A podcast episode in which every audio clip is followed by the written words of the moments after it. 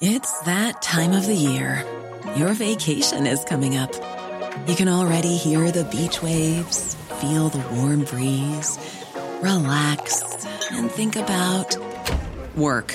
You really, really want it all to work out while you're away. Monday.com gives you and the team that peace of mind. When all work is on one platform and everyone's in sync, things just flow wherever you are. Tap the banner to go to Monday.com.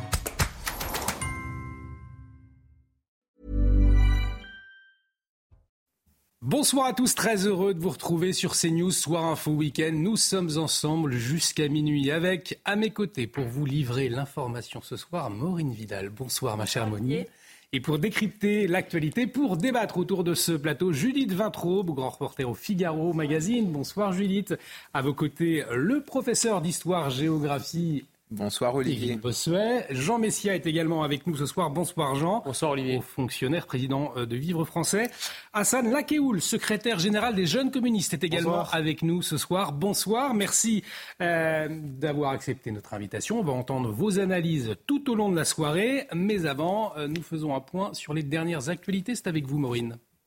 Aujourd'hui ont eu lieu les obsèques de Jean-Pierre Elkabach au cimetière Montparnasse. De nombreuses personnalités politiques et médiatiques ont rendu un dernier hommage à ce vétéran du journalisme, meilleur intervieweur au tempérament magnifique. Les mots de ses amis et de sa famille ont résonné dans l'un des plus grands cimetières parisiens. Sa fille Emmanuelle Bach a dit adieu à un père hors norme en toutes choses. L'ancien président de la République, Nicolas Sarkozy, doublement mis en examen après trois jours d'audition par les juges d'instruction dans l'affaire du financement libyen de la campagne présidentielle de 2007 et après la rétractation de Ziad Takieddine. Nicolas Sarkozy est soupçonné d'avoir voulu tromper les magistrats ayant à statuer dans cette information judiciaire. L'arrivée de nombreux migrants en provenance de Lampedusa inquiète les habitants et certains élus du nord parisien dans les quartiers de Stalingrad, Porte de la Chapelle et Jardin des Halles, déjà gangrénés par les consommateurs de crack.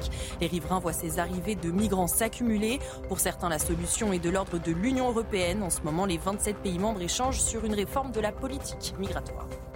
Les punaises de lit infestent un lycée parisien et les professeurs font valoir leur droit de retrait. Les élèves refusent également d'entrer dans le bâtiment. Le rectorat, quant à lui, a décidé de maintenir l'établissement ouvert. Selon lui, seules quelques classes sont touchées par le fléau des punaises de lit. Une décision qui ne convient pas aux enseignants venus manifester leur inquiétude devant le lycée. Enfin, le prix Nobel de la paix décerné à une militante iranienne actuellement emprisonnée, Nadjer Mohammadi. Le comité Nobel, Nobel espère une libération rapide de la vice-présidente du Centre des défenseurs des droits de l'homme. Âgée de 51 ans, Nadjer Mohammadi est une fervente combattante du port du voile obligatoire en Iran. De son côté, Téhéran dénonce une décision partiale et politique.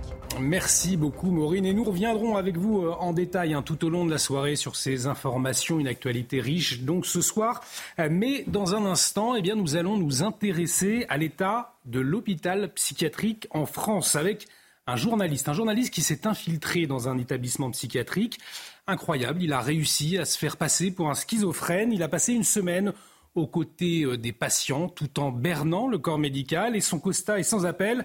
Euh, sans aucun doute, la psychiatrie est le parent pauvre de la médecine française. Alexandre Massé-Dubois, auteur de À en devenir fou dans la peau d'un schizophrène, sera avec nous euh, dans un instant. Un témoignage aussi passionnant qu'effrayant. C'est tout de suite sur CNews. On marque une très courte pause. Restez avec nous. Et de retour sur le plateau de Soir Info Week-end, bienvenue si vous nous rejoignez. Pour vous accompagner ce soir autour de ce plateau, Judith Vintraube, Maureen Vidal, Kevin Bossuet, euh, Jean Messia est avec nous également, ainsi qu'Hassan Lakeoul. La parole à vous tout au long de la soirée, vous allez décrypter l'actualité. Et pour démarrer, on va s'intéresser à l'état de l'hôpital en France, l'état de l'hôpital psychiatrique plus précisément. On en parle souvent, hein, des alertes des soignants. Euh, ce soir, je vous le disais, c'est l'hôpital psychiatrique qui va nous intéresser à l'occasion de la sortie d'un livre. C'est un témoignage édifiant, celui d'un journaliste, Alexandre Massé-Dubois. Il s'est infiltré dans un hôpital psychiatrique après s'être fait passer pour un schizophrène. Il est avec nous, Alexandre Massé-Dubois. Bonsoir. Merci euh, d'avoir accepté notre invitation. Euh, votre livre est sorti hier, À en devenir fou, dans la peau d'un schizophrène, récit d'un journaliste infiltré en hôpital psychiatrique, et c'est aux éditions Phébus. Alors vous allez euh, nous raconter vos rencontres, la triste réalité de l'état de l'hôpital aujourd'hui, c'est en tout cas ce qu'on retient euh, à la fin de votre livre. absence de suivi personnalisé, patients livrés à eux-mêmes, on va y revenir largement. Mais avant, cette interrogation, vous le racontez effectivement dans votre livre, mais comment on fait pour se faire passer pour schizophrène aujourd'hui en France Finalement, ça a l'air assez simple. Ça m'a pris du temps, je me suis renseigné, j'ai rencontré des malades euh, également pour me mettre dans, cette, dans la peau d'un schizophrène. Euh, j'ai lu des bouquins, j'ai regardé des documentaires, euh, je me suis intéressé à eux, je me suis intéressé à tout ce, à tout ce milieu, voilà, afin de, de, rentrer dans cette peau et de berner un premier psychiatre et dans le but de me faire, de me faire interner et après de, de témoigner du quotidien des patients hospitalisés en psychiatrie. Donc c'est-à-dire que vous allez voir un psychiatre et lui décide en un rendez-vous de vous faire hospitaliser. C'est comme ça que ça s'est passé. Ça a duré 12 minutes. 12, en 12 minutes, vous avez été envoyé dans un hôpital psychiatrique 12 minutes, oui. Je pensais que ça allait prendre plusieurs semaines, voire plusieurs mois. Euh, C'était très rapide. Donc certes, il y a eu un diagnostic euh, défaillant. Maintenant, moi, je ne veux pas accabler une profession. Pardon, vous avez demandé, excusez-moi, hein, hmm. vous avez demandé à vous faire interner? Non, au contraire. au contraire. Euh, non, non, j'étais dans la peau d'un malade et euh, pour moi, je faisais presque croire que, que j'étais pas au courant que l'hôpital psychiatrique existait finalement. Euh, voilà. Et donc au, 12, bout de 12 minutes, ce que je disais, voilà, je veux pas accabler une, profession. Je pense que ce psychiatre a bien fait de, me, de m'envoyer un hôpital psychiatrique, parce qu'aujourd'hui il y a une responsabilité pénale qui ouais. engager les psychiatres. Donc le psychiatre a considéré que je pouvais représenter un danger pour mon intégrité ou celle d'autrui, et m'a envoyé un hôpital psychiatrique. Ce qui m'a choqué, c'est plutôt ce que j'ai vu dans l'hôpital psychiatrique. Et on va y venir justement. Vous passez donc une semaine dans un établissement psychiatrique parisien. À votre arrivée, qu'est-ce qui vous marque? Euh, au bout de quelques minutes, on me donne un calmant. On me présente ça comme un calmant. On me dit ça va vous aider à, dormir. Vous le prenez? Je le prends. Je le prends. Euh, c'était du, du tertian. Du tertian, c'est un, un lourd psychotrope hein, euh, qu'on donne aux schizophrènes. c'est ce que j'ai vu au fait tout au long de cette semaine. Ce sont des médicaments assommants. les gens font la queue matin et soir pour prendre ces traitements. Finalement, il n'y a que ça. Il n'y a pas, comme vous disiez, il n'y a pas de psychothérapie, il n'y a pas de suivi personnalisé, il n'y a pas d'accompagnement. Euh, le système ne jure que par le médicament. Mais c'est parce que le système est à bout de souffle et de moyens, c'est parce que euh, on ne peut pas faire autrement. Donner des, médicaments euh, aussi forts à des, malades, ça n'arrange personne. Ça ne fait pas plaisir aux infirmiers. les infirmiers, ils ont une vocation de prendre soin. Une infirmière me disait, le soin a remplacé le prendre soin. Donner des médicaments, ça ne fait, ça ne fait plaisir à personne, ni aux psychiatres non plus. Jeanne, Richie, Claude, euh, Mido, Ahmed, désormais, ce sont les patients avec qui vous allez passer la plupart de votre temps, euh, donc pendant cette semaine. Euh, quelle relation vous avez avec eux? Qui sont-ils, au fond, finalement? Pour quelle pathologie sont-ils internés? Il y a beaucoup de pathologies différentes. alors, qui sont-ils? Ils sont comme vous et moi, comme nous tous autour de la table. Il n'y a pas de profil type. Hein. ça va de 18 à 75 ans. Et il y a différentes pathologies. Et c'est aussi le problème parce que ces individus qui sont invisibilisés par la société, à l'intérieur de l'hôpital, ils sont mêlés entre eux. Il y a différentes pathologies. C'est-à-dire, euh, moi, ce qui m'a le plus choqué, en fait, c'est voir une jeune autiste dans cet hôpital psychiatrique. Pour moi, une autiste n'a rien à faire en hôpital psychiatrique. Il y a beaucoup d'autres d'ailleurs qui n'ont rien à faire en hôpital psychiatrique. L'hôpital psychiatrique, c'est pour moi une solution d'urgence. Euh, c'est comme le médicament mon bouquin, ce, bouquin, c'est pas, euh, c'est pas une enquête à charge contre le médicament ou contre l'hôpital psychiatrique. Hmm. Mais pour moi, ce sont des solutions d'urgence, des solutions pérennes. C'est plus d'écoute, c'est plus d'accompagnement, c'est une psychothérapie, euh, c'est tout ça. Mais c'est pas uniquement le médicament. C'est-à-dire qu'en termes d'accompagnement, euh, on imagine bien que vous voyez régulièrement un, médecin ou des infirmières. Comment est-ce qu'ils vous accompagnaient? C'était quoi? À quel rythme? Et qu'est-ce qu'on vous disait? On vous donnait uniquement des, des médicaments? C'était la seule proposition qui vous a été faite pendant cette semaine? En moyenne, les patients euh, hospitalisés en psychiatrie, ils voient le psychiatre de l'établissement deux fois par semaine. Ça dure cinq minutes à chaque fois. Euh, je pense que ce n'est clairement pas assez parce que le malade, il faut l'accompagner, il faut le comprendre, il faut l'entendre, il faut entendre. Moi, euh, au travers de cette, enquête, j'ai voulu rencontrer ces gens-là, j'ai voulu raconter leur quotidien, j'ai voulu leur donner un visage, leur donner une voix. Euh, voilà. Et aujourd'hui, ils n'ont pas, ils pas d'espoir, et c'est ça qui m'a vraiment choqué.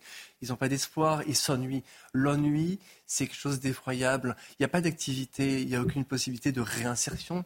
Euh, les associations euh, n'interviennent plus dans les hôpitaux psychiatriques.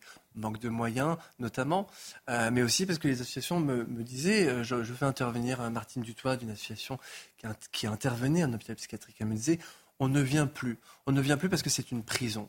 Euh, c'est une prison parce que les gens sont complètement anéantis par les médicaments. Ils ne peuvent, ne peuvent même plus réagir, ils ne peuvent plus, même, plus participer à ces activités. Vous le dites d'ailleurs, c'est pas un hôpital psychiatrique, c'est l'enfer. Très clairement. C'est ce que j'explique, oui, oui. Je m'attendais à voir l'enfer, j'ai vu pire. Euh, j'ai vu une sorte de prison. Pour moi, ces gens sont, sont détenus. Euh, d'ailleurs, c'est pas. Je parle beaucoup, j'évoque beaucoup les, rapports annuels de Dominique Simoneau, qui est la contrôleur générale des lieux de privation de liberté, euh, et qui parle aussi bien des prisons que des hôpitaux psychiatriques. L'hôpital psychiatrique, oui, c'est une prison. la différence, il y a une différence, c'est que le, le détenu, lui, connaît la durée de sa peine. Et ça veut dire qu'aujourd'hui, en France, les malades, les patients atteints de maladies psychiatriques, quand ils sont internés, ils ne sont pas soignés. C'est ce que euh, vous révélez aussi dans votre euh, enquête? C'est mon point de vue. Ils sont, euh, ils sont écartés, en fait. La société ne veut pas les voir. La société ne veut pas les voir parce qu'ils ne répondent pas aux normes que la société veut nous imposer. ils sont différents. on ne va, pas chercher à les entendre, à les écouter, à les comprendre. On les met à l'écart. Pourquoi? Parce que le, patient en hôpital psychiatrique, c'est pas un consommateur, c'est pas c'est même pas forcément un électeur, c'est pas un client. On le met à l'écart de la société, on ne veut pas le voir. La société, ne veut pas les voir. Voilà, comme, et je, fais, je parle aussi dans, le, dans, le, bouquin des, des sans-abri. Euh, des sans-abri, pour moi, c'est pareil. Il y a beaucoup de sans-abri qui sont, qui sont atteints de maladies mentales. Dans le bouquin, je parle d'un sans-abri qui habite à, côté de chez moi. Je dis habité parce qu'il euh, il est mort la semaine dernière. Euh, il, est, voilà, il fait partie des gens qui ont été abandonnés par la société. Vous dites que la société ne veut pas les voir. Elle ne veut pas les voir ou elle n'a pas les moyens aujourd'hui, euh, au fond, de s'en occuper? Puisqu'il y a des alertes de psychiatres, on l'entend régulièrement, même, même sur, ce, sur ce plateau notamment. Il y a des alertes. Il y a eu encore une tribune le mois dernier dans Le Monde, il y a deux mois dans Le Parisien. Il y a des alertes lancées tous les ans par euh, Dominique Simoneau. Euh, mais je pense que non, la société ne veut pas les voir. Il y a toute une réflexion, je pense, à avoir sur la, sur la folie. Qu'est-ce que la folie? Pour moi, la folie est inhérente à l'être humain. Euh, et je pense qu'il faut, il faut accepter, il faut accepter les différences.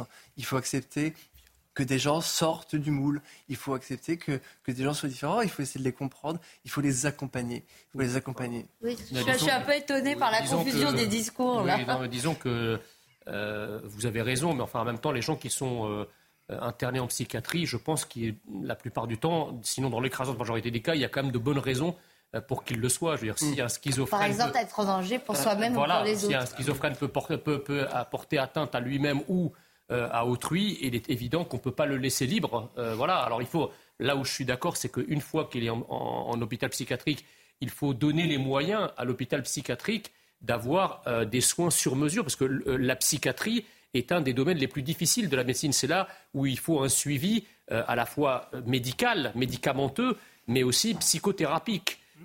or, évidemment, vu l'état de délabrement de l'hôpital qui s'est traduit par la fermeture de dizaines de milliers de lits ces dernières années, euh, c'est à la fois le parent pauvre de, l'hôpital et en même temps c'est là où il faudrait mettre le plus de moyens parce que c'est l'une des médecines qui est la plus exigeante et, euh, comment dirais-je, qui nécessite le plus de moyens précisément, tant des moyens humains euh, que des moyens matériels. Donc on est vraiment dans une espèce de contradiction où là il faut mettre le plus et on a le moins. Et donc du coup, vous, bon, vous êtes, vous êtes, c'est très courageux ce que vous avez fait, mais je crains que les, les, vrais patients qui ont de vrais troubles euh, enfin, vous pouvez en témoigner peut-être ici, c'est qu'on on doit avoir vraiment des, situations de détresse terribles euh, de, ceux qui ont de vraies maladies et qui ne sont traités que par des neuroleptiques, euh, d'après ce que, j'ai compris. La dernière question que je vais à vous, poser, c'est comment vous en êtes sorti? Alors, il y a, plusieurs, questions. cet ouvrage, ce n'est pas, pas une enquête à charge contre l'hôpital psychiatrique, ni contre les médicaments. C'est nécessaire. je discutais il y, a, il y a quelques semaines avec avec une personne euh, qui a passé 20 ans en hôpital psychiatrique, 20 euh, ans, qui en est sortie et qui a réussi à avoir, à avoir un accompagnement. Euh, et cette personne m'a dit j'ai perdu 20 ans de ma vie. J'ai perdu 20 ans de ma vie. Donc non, c'est pas, c'est, pas, c'est pas incompatible. La, psychiatrie n'est pas incompatible avec la psychothérapie. Je pense que c'est nécessaire. pardon, vous nous tenez un discours du complot. Vous nous bah expliquez que les, les, les malades vous ne parlez pas de malades d'ailleurs. Les gens internés euh, en hôpital psychiatrique ne sont pas des consommateurs. Qui a dit ça? Déjà, première chose. Donc, on, qui est le grand méchant on, qui déciderait qu'on peut les extraire de la société parce qu'ils sont inutiles, parce qu'ils ne servent à rien. Je suis assez étonnée par l'idéologie de votre discours, où je retrouve d'ailleurs des, morceaux de Michel Foucault. C'est sans doute pas un hasard. Ce n'est pas un hasard, non, non, mais j'en parle dans le, bouquin. Je pense que je suis. Pas lu. Hein. Je, je, suis, je suis pas le seul à, à dire. Il y a un, psychiatre, euh, Roger Jotis, hein, qui écrivait en 1976, euh, qui disait justement, enfin c'était son point de vue, que je, que je partage, et c'est peut-être pas le, le vôtre, euh, mais que la société ne voulait pas les voir et que bon, il avait des, des, mots très très très très durs. Il, disait justement que, que si on, si on Enfin, que la société pouvait euthanasier des dizaines de milliers de, de malades mentaux, ça, ça ne, ça n'embêterait personne. Voilà, c'était à peu près dans ces termes-là. Donc c'est très dur, c'est très dur. Voilà, mais, voilà, c'est son, son point de vue. Euh, oui, d'accord. Oui. C'est son point de vue. C'est le point, c'est le point de vue de beaucoup de psychiatres. Et, ayant cette opinion-là, euh, une, une, enquête euh, en immersion dans un hôpital. Là, vous nous citez un exemple d'une personne qui a été retenue hospitalisée pendant 20 ans et qui dit j'ai été en prison. pour moi, c'est pas une enquête journalistique. Je suis désolée, hein, c'est pas, c'est pas, euh, euh je veux pas être agressive vis-à-vis de vous. Bah c'est un point de vue, une expérience euh, personnelle euh, avec avec pas mal d'idéologie et de préjugés. Je suis d'accord avec vous. J'ai l'impression que vous avez pris des témoignages pour les plaquer sur votre propre idéologie et vous nous vendez une vision complètement misérabiliste de la psychiatrie. Il y a des personnes qui sont malades psychiatriquement parlant qui ont besoin d'aller dans des hôpitaux psychiatriques. Alors évidemment que tout n'est pas parfait. Tout n'est pas parfait. Il nous reste assez euh, peu de temps. La réponse d'Alexandre Je ne dis, pas le contraire. Je dis pas le contraire. Euh, voilà. Et les, je, reçois beaucoup de, messages depuis, depuis la sortie du bouquin. Euh, alors, il y a des gens qui vont pas être d'accord avec moi, bien sûr. Quand vous dites que c'est une euh, vous avez un, doute, je sais pas, sur la déontologie de la, de la démarche. et en fait, initialement, initialement, je voulais, en fait, je voulais, je voulais témoigner. Initialement, c'était un témoignage, témoigner du quotidien de, des patients euh, hospitalisés en psychiatrie. C'était un témoignage, c'était un récit humain. Je voulais. Euh, vous savez, quand on fait des choses comme ça, des témoignages, on en prend le plus possible. Bah oui. On se met pas. Alors, il y a effectivement des, témoignages. Il nous, reste, très, il nous reste très peu de temps. Il y a, effectivement plusieurs témoignages dans, dans, cet ouvrage. Peut-être une dernière question. On, se demande comment est-ce que vous avez fait pour vous en sortir au bout d'une semaine. Vous dites quoi pour, pour sortir de, de cet hôpital? Parce qu'il y a plusieurs. Oui, pardon, je ne vous, avais pas répondu. Euh, il y a plusieurs types euh, d'hospitalisation. Euh, en observation, j'imagine. Non, je suis rentré en soins libres. Euh, j'étais en soins libres. Il y a des gens qui sont hospitalisés euh, à la demande d'un tiers. Il y a plusieurs types d'hospitalisation en psychiatrie. Moi, j'étais en soins libres, donc j'avais le droit, en théorie, de sortir quand je voulais. Il y a une exception à la loi qui considère que, donc, si le psychiatre de l'établissement considère que je représente un danger pour mon intégrité au sein d'autrui, il peut me garder contre mon gré. Il peut changer mon type d'hospitalisation. Heureusement, ça n'a pas été le cas. Je pense que c'était son souhait à cette psychiatre de me garder. Finalement, j'ai réussi à, la convaincre de, de sortir. Euh, voilà, j'aurais voulu, en fait, l'expérience, j'aurais voulu, j'aurais voulu rester plusieurs semaines, plusieurs mois. Évidemment, ça aurait été beaucoup plus complet, j'aurais rencontré beaucoup plus de personnes. Mais ce que j'explique dans le bouquin, c'est que euh, dans ce genre de lieu, les minutes ont valeur d'heure. Euh, et que bout d'un moment, ça devenait aussi dangereux pour, euh, pour moi. Alors, c'est un état des lieux. Voilà, c'est un état des lieux. C'est une semaine passée en hôpital psychiatrique. Euh, je pense que ce que je dis de l'hôpital psychiatrique, je ne veux pas généraliser, mais quand on voit les tribunes des soignants, les alertes lancées par Dominique Simoneau, je pense que je ne fais pas complètement fausse route. Et on arrive au, terme de, de, cet entretien. On va marquer une très courte pause. Merci beaucoup, Alexandre Massé-Dubois. On le voit, en tout cas, un ouvrage, une démarche qui provoque du débat, qui provoque de l'échange. Découvrez-le donc par vous-même. À en devenir fou dans la peau d'un schizophrène, c'est le récit d'un journaliste infiltré en hôpital psychiatrique. C'est aux éditions Phébus. Alexandre Massédubois, merci d'avoir accepté notre invitation. On se retrouve dans un instant, 22h30, le grand JT avec Maureen Vidal. Et de retour sur le plateau de Soir Info Week-end. Bienvenue si vous nous rejoignez pour vous accompagner jusqu'à minuit autour de ce plateau. Judith Vintraube, Maureen Vidal, Hassan Lakéoud, secrétaire général des Jeunes communistes, est également avec nous ce soir, tout comme Jean Messia, fonctionnaire président Vivre Français, et Kevin Bossuet, vous l'aurez reconnu, professeur d'histoire en banlieue parisienne. On va vous entendre dans un instant, mais avant, on fait un point complet sur l'actualité. C'est avec vous, ma chère Maureen Vidal, c'est JT.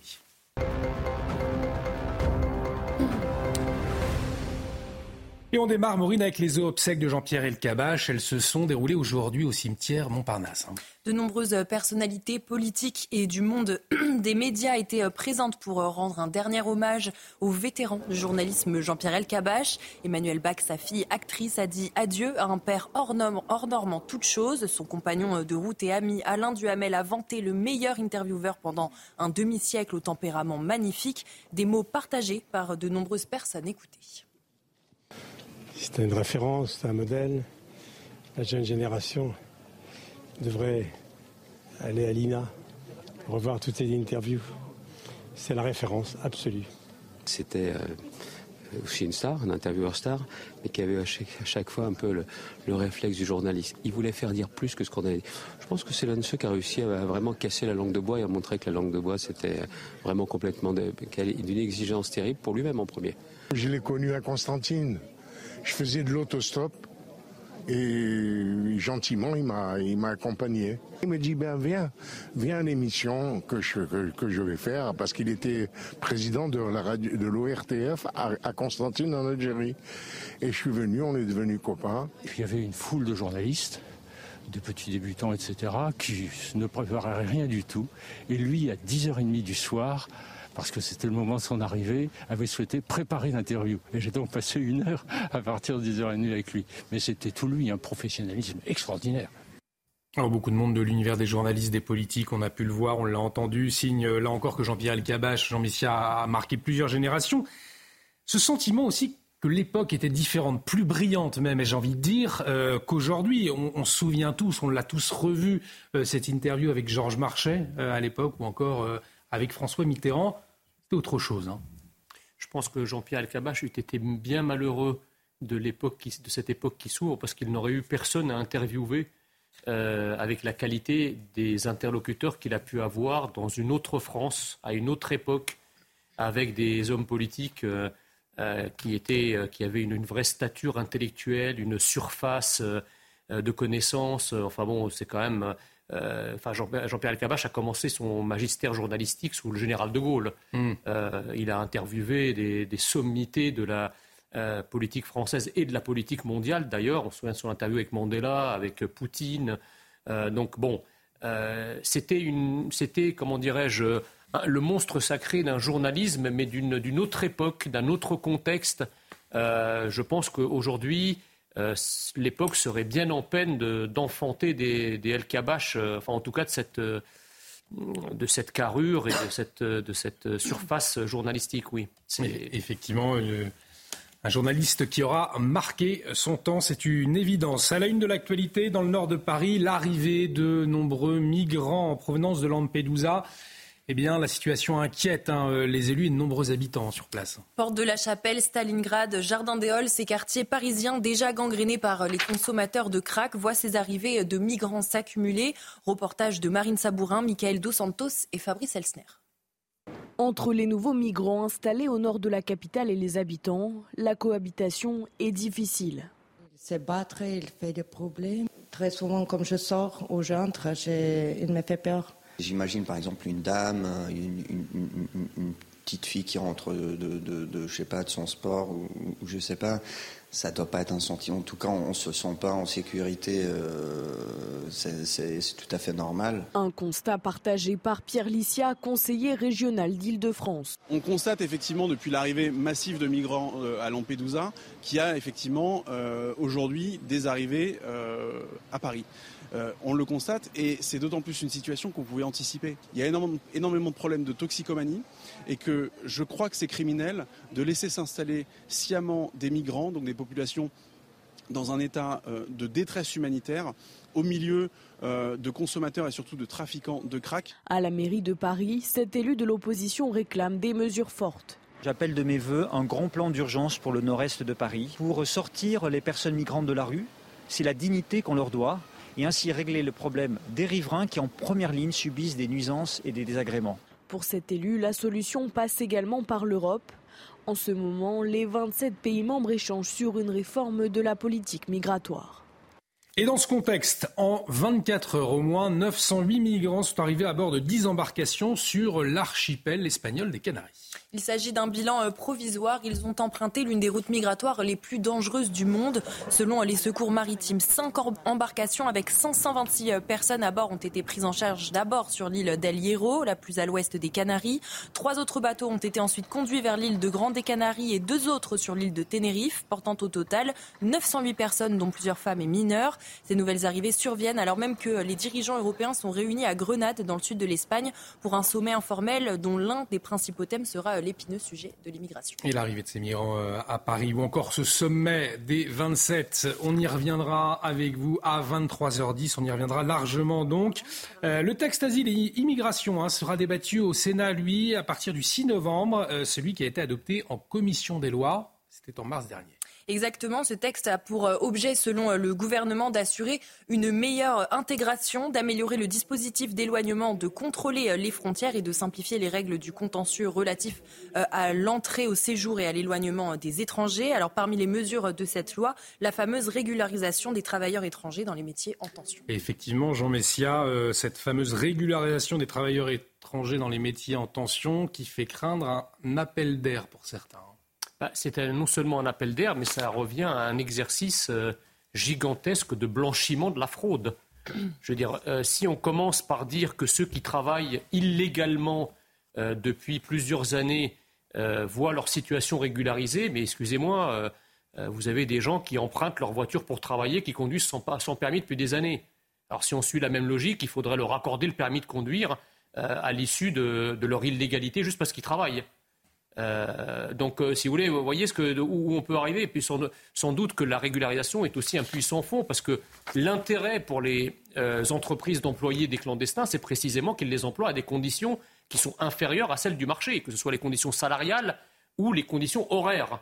Or, dès lors que vous régularisez des clandestins, ben, ils n'ont plus aucun intérêt à, continuer à accepter les conditions sur lesquelles ils ont été embauchés. Hmm. Donc ils vont chercher du travail ailleurs. Et du coup, ils libèrent des places qui sont remplies par de nouveaux clandestins qui arrivent. Peut-être un, mot à San où je vois au, hocher de la tête en, en quelques mots, s'il vous plaît. Justement, c'est tout le sujet jusqu'à quand on va laisser euh, le patronat organiser et se faire, les, se faire les poches sur le dos de cette immigration? Ben, Je suis bien d'accord avec vous. Et la régularisation des travailleurs sans papier, ça permet de donner les mêmes droits aux travailleurs français et aux travailleurs sans papier. Et c'est là que ça vient régler le problème. Vous régularisez l'armée de réserve du capitalisme, comme disait Georges Marchais. Pas du tout. Mais si. Vous n'allez pas me faire de leçon de marxisme, ben monsieur je, vous en prie. Je pense que j'ai lu plus Marx que vous. Allez, on, poursuivra le, débat à 23h10. C'était un, un avant-goût.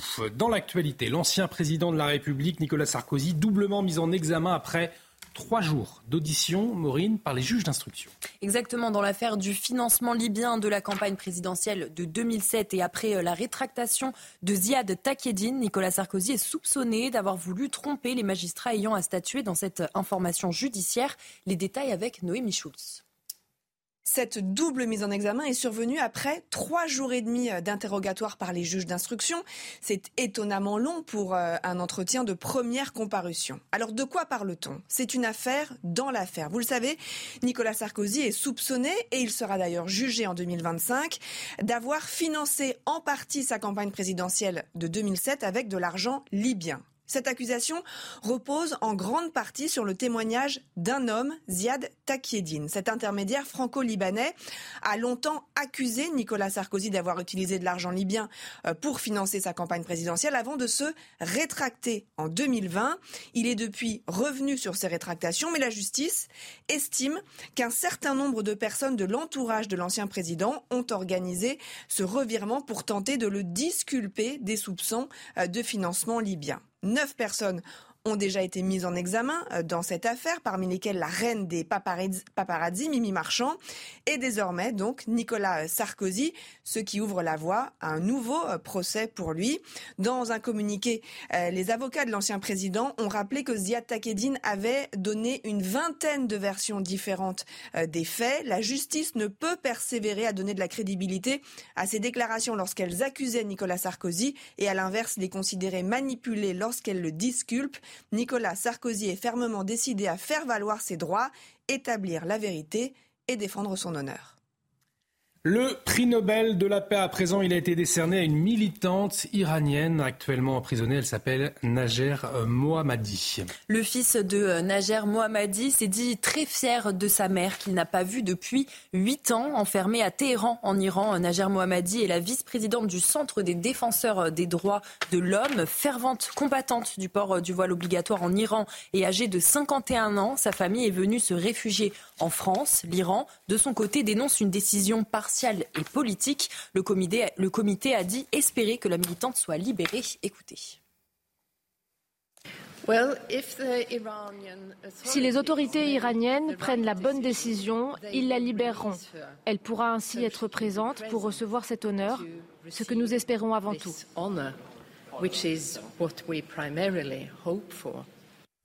Dans l'actualité également, cette réalité face à la violence, eh bien, l'école ne semble plus être un sanctuaire. Pourquoi? Vous allez le voir sur ces images. À Épernay, euh, des individus cagoulés ont fait irruption au lycée Stéphane Essel. Euh, c'est euh, à Épernay, donc dans la Marne. Cela s'est passé mercredi. Sept voyous se sont engouffrés dans l'établissement au moment de la pause déjeuner. Venus en voiture, ils avaient l'intention de s'en prendre à l'un des élèves, un élève, un jeune mineur. Et c'est la police qui a dû intervenir. On va écouter Christian Pousse, policier, justement, secrétaire régional unité SGP.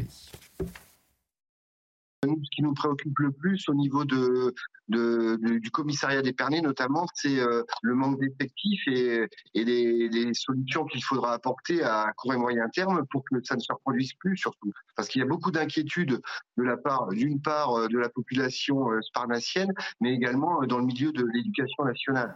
Alors on va s'interroger avec vous autour de ce plateau, essayer de comprendre comment nous en sommes arrivés là, puisque je vais me tourner vers vous, Kevin Bossuet, professeur d'histoire. Moi je me souviens, parce que j'étais au lycée, il y avait un surveillant général, et sa simple présence, finalement, permettait de, mettre tout le monde euh, au clair. Il arrivait, la situation s'apaisait, c'était terminé. S'il y avait une bagarre, de toute façon, c'était exclusion euh, immédiate.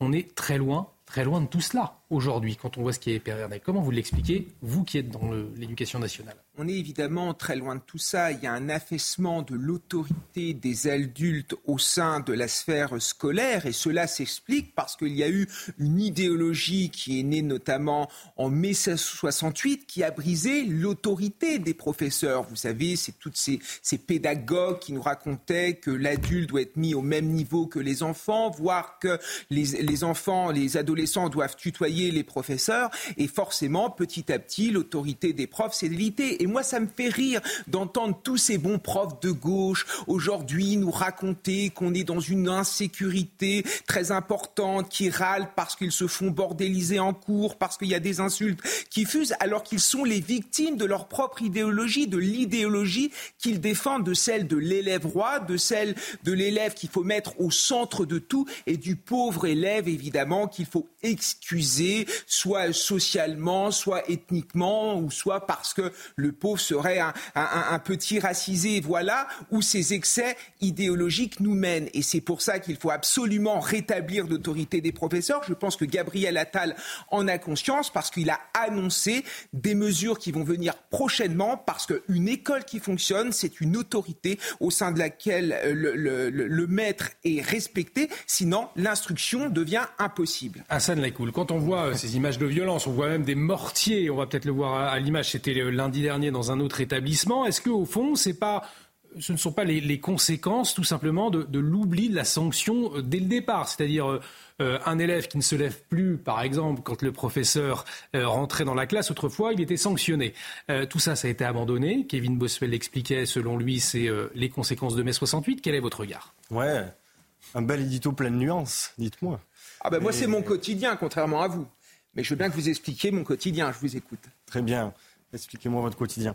Non, mais moi je pense qu'effectivement, il y a, un sujet à, l'école. Sur, euh, il y a un sujet sur, des, sur la violence, il y, a des sujets sur, sur le harcèlement, il y, a, y a énormément de choses qui se passent. Mais euh, il y a également, à mon avis, un sujet sur la rentrée scolaire c'est le fait que dans un établissement sur deux, il manque des profs. Mais là, voilà, sur la violence. Mais est-ce que, le fait qu'il manque, est-ce que le fait qu'il manque des, professeurs, de la gauche. Euh, non, mais bien sûr. Est-ce que le manque de professeurs, finalement, fait qu'il y ait de la violence? Ça ne change pas. Les mortiers, on les voyait, qu'il y ait des professeurs ou pas dans les classes, euh, ça révèle autre chose, non, Évidemment. Mais hmm. c'est quand je, regarde là ce qu'ont dit les, les surveillants, ce qu'ont dit les CPE, c'est qu'il y a un manque de moyens sur la vie scolaire. Et donc, bah si, vous me dites non, je vous dis oui, allez regarder ce qu'ils ont dit. Et à mon avis, je pense qu'il y a effectivement un sujet sur euh, ces violences, c'est inacceptable. Il faut que ceux qui les ont commis, il faut qu'ils soient, faut qu'ils soient sanctionnés. Ça, c'est évident. Mais je pense que euh, c'est aussi un sujet de moyens. Et à mon avis, sur l'autorité des professeurs, si l'école arrive à répondre à sa mission, si la République arrive à tenir ses promesses qu'elle ne tient plus depuis trop longtemps, la promesse d'égalité républicaine, la promesse de réussir à faire réussir tous les élèves. Je pense que si un professeur arrive à répondre à ses missions et, qu'on lui donne les moyens de répondre à ses missions, je pense qu'il il réussira à avoir l'autorité. Le problème, c'est que l'école n'arrive plus à faire réussir. Mais peut-être que l'école n'arrive plus à faire réussir parce qu'il y a aussi ces individus qui viennent troubler euh, le reste de la classe et euh, avec plus d'autorité, finalement, c'est plus de réussite, peut-être. Épernay est une ville de 23 000 habitants, donc on peut considérer que c'est une toute petite ville. Comme, et moi, ça me choque de voir que dans une petite ville de France, on a ce genre de scène qu'on ne voyait que dans les grandes villes il y a encore quelques années.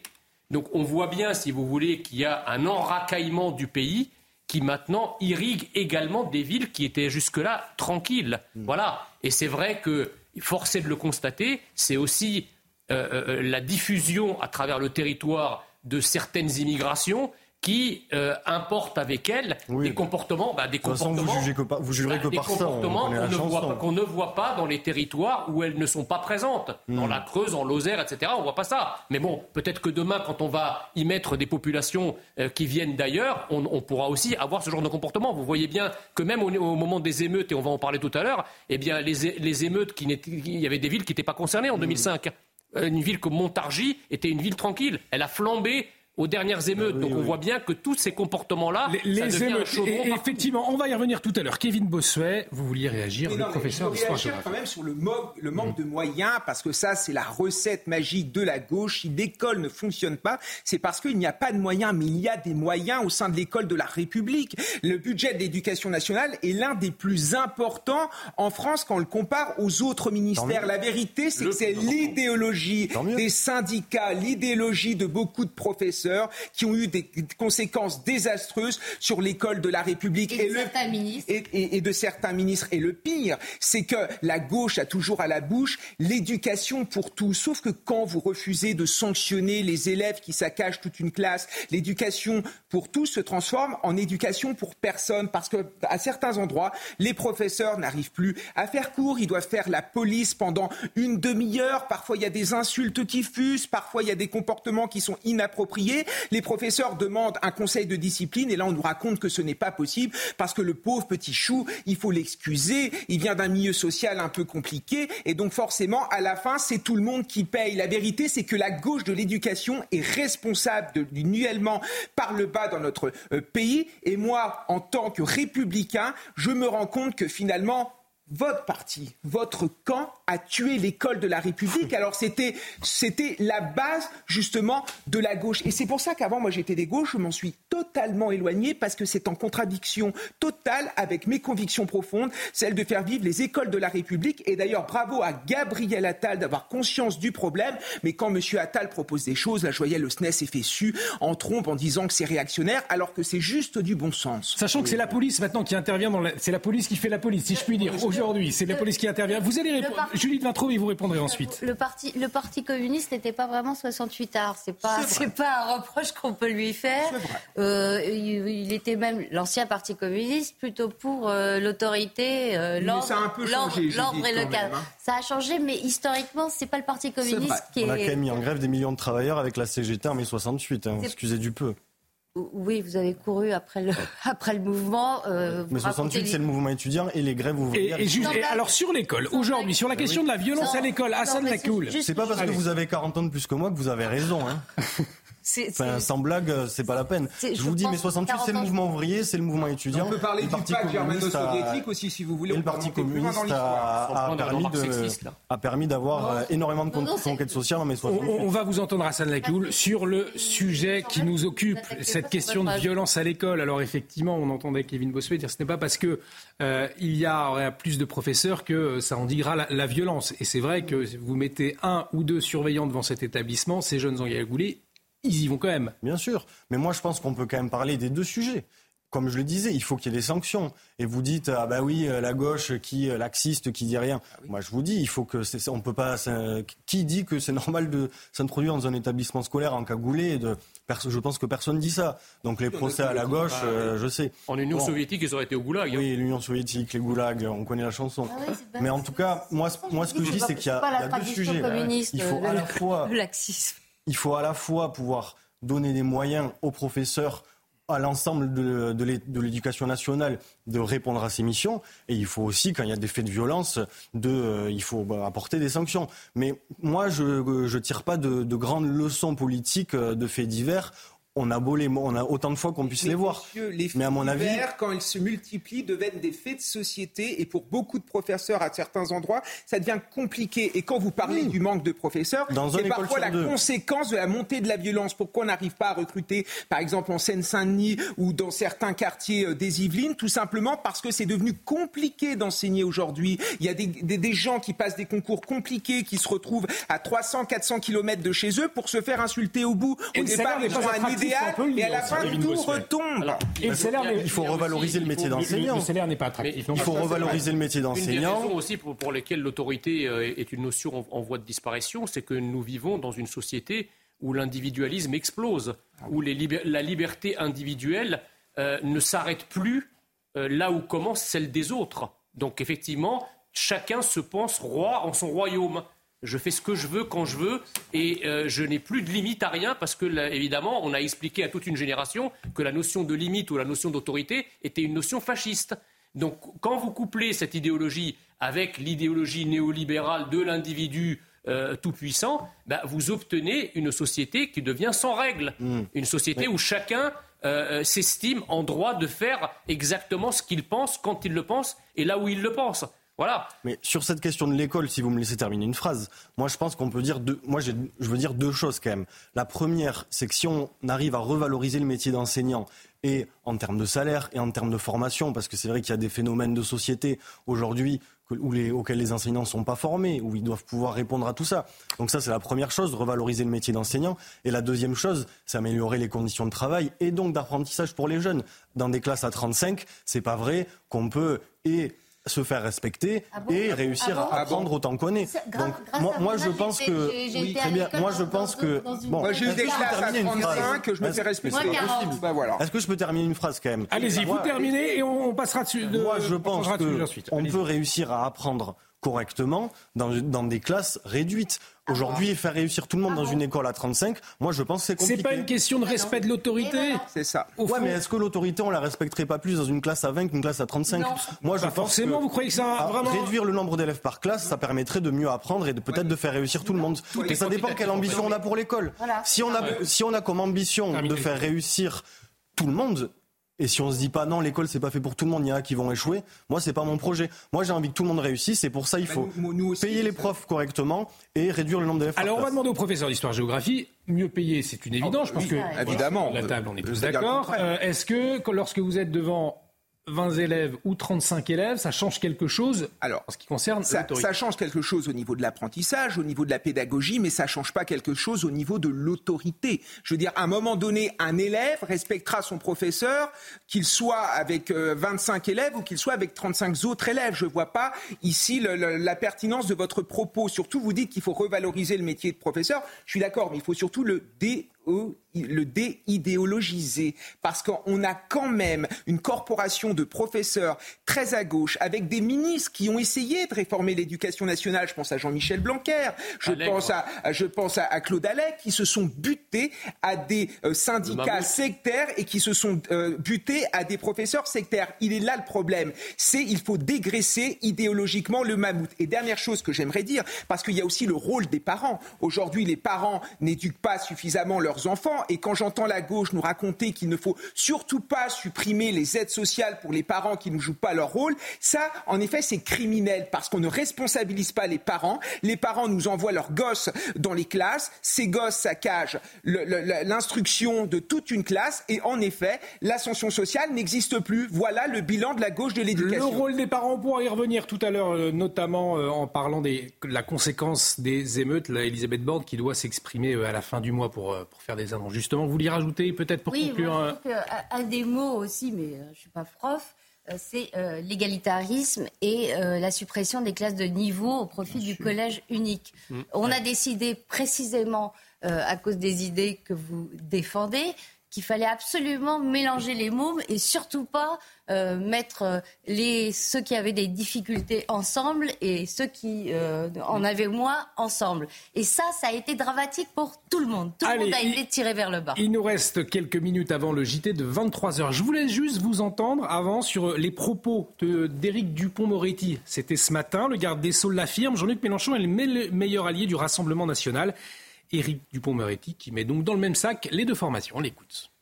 Le meilleur allié euh, du Rassemblement national que je combats, euh, c'est euh, Jean-Luc Mélenchon. Parce qu'avec ses excès, vous voyez, eh bien, il donne le sentiment, au fond, que la dédiabolisation, la cravate, le silence, une certaine tenue, tout cela, ce sont les excès de M. Jean-Luc Mélenchon. Euh, qui euh, permettent de mettre en lumière euh, le silence du Rassemblement national. Alors, Hassan Lakéoul, est-ce que Jean-Luc Mélenchon est le meilleur allié du Rassemblement national, selon vous? Non, je ne pense pas. En tout cas, je ne parle, moi, je ne parle pas comme ça. On a beaucoup de points de divergence avec Jean-Luc Mélenchon. On a des différences sur la manière de, d'incarner la gauche, sur la manière de parler, sur des choix stratégiques qui ne sont pas les mêmes, les communistes et Jean-Luc Mélenchon parfois. Euh, Jean-Luc Mélenchon, il a sa manière de faire, il a ses conneries, euh, parfois, peut-être trop. Mais en tout cas, moi, je ne dis pas que c'est le meilleur allié euh, du, Rassemblement national. Je pense que c'est une insulte aux idées et une insulte au clivage gauche-droite, finalement, que je considère qui est toujours pertinent. Jean Messia a une volonté aussi du garde des Sceaux de mettre dans le même sac hors de l'arc républicain, à la fois la France insoumise et le Rassemblement national. Oui, mais enfin ça marche pas trop parce que je pense que Jean-Luc Mélenchon, il a un électorat bien établi, un électorat radical. Euh, et c'est à lui qu'il parle, en fait, Jean-Luc Mélenchon, à cet électorat-là, pour le fidéliser, pour le garder, en quelque sorte, dans, son enclos euh, électoral. Euh, après, si vous voulez, je ne pense pas que si Jean-Luc Mélenchon venait à tempérer son propos, c'est pas ça qui ferait fuir tous les électeurs de LFI euh, vers le RN. Donc je vois pas ce qu'il veut dire en fait. Et quant au RN, il est bien évident que le RN euh, prospère aussi sur, euh, bah, l'impéritie des gouvernements successifs depuis plusieurs années, et notamment sur un sujet dont on dit qu'il n'est pas la priorité des Français, mais qui est quand même, quand même assez important, puisque c'est aussi ça qui est le carburant euh, euh, du, Rassemblement national, c'est la, la, problématique migratoire. Hmm. Et on voit bien que, euh, à peine sorti de la séquence électorale présidentielle législative sur laquelle ce sujet-là, on avait mis un couvercle dessus en disant non, non, mais écoutez, ça ne vient pas dans les priorités des Français, on n'en parle pas, c'est plutôt l'Ukraine, c'est plutôt le pouvoir d'achat. Alors bien sûr, mais sauf que chasser les vrais sujets, ils ressurgissent immédiatement au galop par la suite. Donc on, ne fait que de parler de ça sur le de Lampedusa, des Canaries, etc. On voit bien que la question migratoire est très importante, que ne traite pas Jean-Luc Mélenchon, ou plutôt qu'il la traite à l'inverse de ce, de ce que souhaiteraient les Français. Et on va la traiter justement cette question de l'immigration à 23h10. On en débattra largement avec vous. Mais avant, Maureen Vidal, le JT complet tout de suite.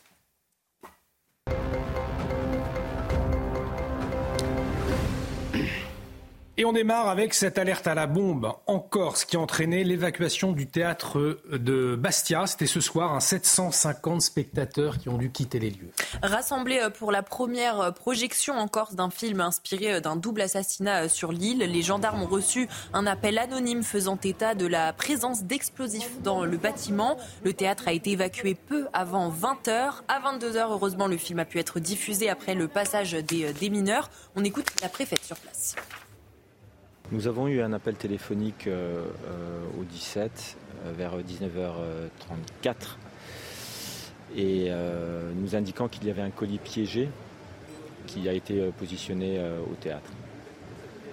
Évidemment, nous avons tout de suite mis en place le protocole adéquat de façon à ce que le théâtre d'abord puisse être évacué dans de bonnes conditions. On a une enquête qui va être ouverte, la justice va être saisie, et euh, l'enquête nous dira si ça a un rapport avec Borgo ou pas. En tout cas, ce soir, la programmation euh, euh, portait sur ce film et les gens qui ont été évacués tout à l'heure du théâtre regardaient le film précédent. Et des propos recueillis par Christina Luzzi, notre journaliste sur place. Les punaises de lit, une nouvelle fois à la une de l'actualité, des professeurs d'un lycée parisien font valoir leur droit de retrait après la détection de punaises de lit dans leur établissement. Mais le rectorat en a décidé autrement. Le lycée restera euh, ouvert et soutient que seulement quelques salles de cours ont euh, des punaises de lit. Pourtant, des élèves refusent également de rentrer dans le lycée. Florent Ferraud et Mathilde Ibanez. Dès l'ouverture de l'établissement, rares sont les professeurs ou élèves à avoir franchi les portes. Pourtant présents devant le lycée, ils sont venus manifester leur inquiétude suite à l'infection de plusieurs salles de classe par des punaises de lit. On a dit hier qu'on était ouvert à tout pour euh, travailler. Par contre, on n'est pas ouvert à avoir des punaises de lit chez nous et à payer 2000 euros à nos frais. Donc on n'est pas du tout ouvert à l'idée de rentrer et de se mettre en danger. Euh, euh, voilà, euh, alors qu'on sait qu'il y a des, au moins 14 salles qui sont infestées. Lors d'une nouvelle assemblée générale, les professeurs ont décidé de faire valoir leur droit de retrait. Mais pour le rectorat, la situation ne se justifie pas.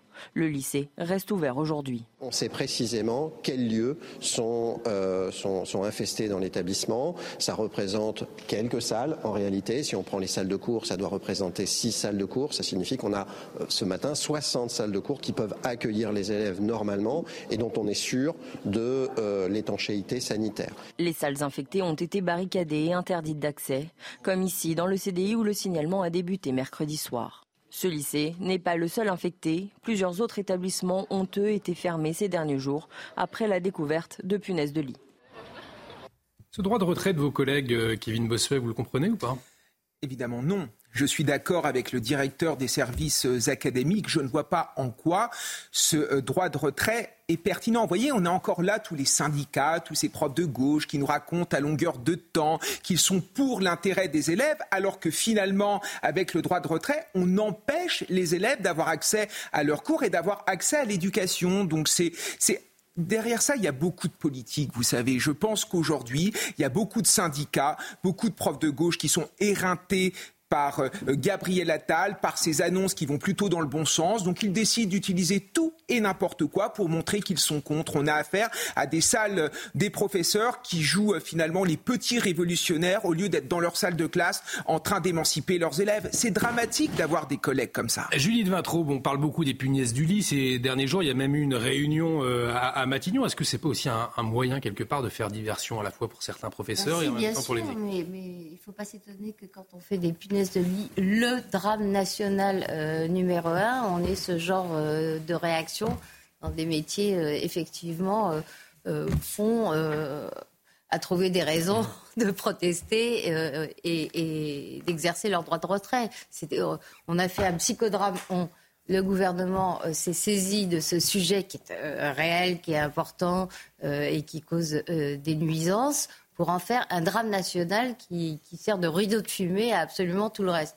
Voilà le résultat. Et on verra ce qu'il en retourne des punaises de lit dans les prochains jours. Après la décision de l'université euh, d'Aix-Marseille de laisser ouvert le site Colbert, des forces de police désormais stationnent hein, de, manière pérenne devant l'établissement.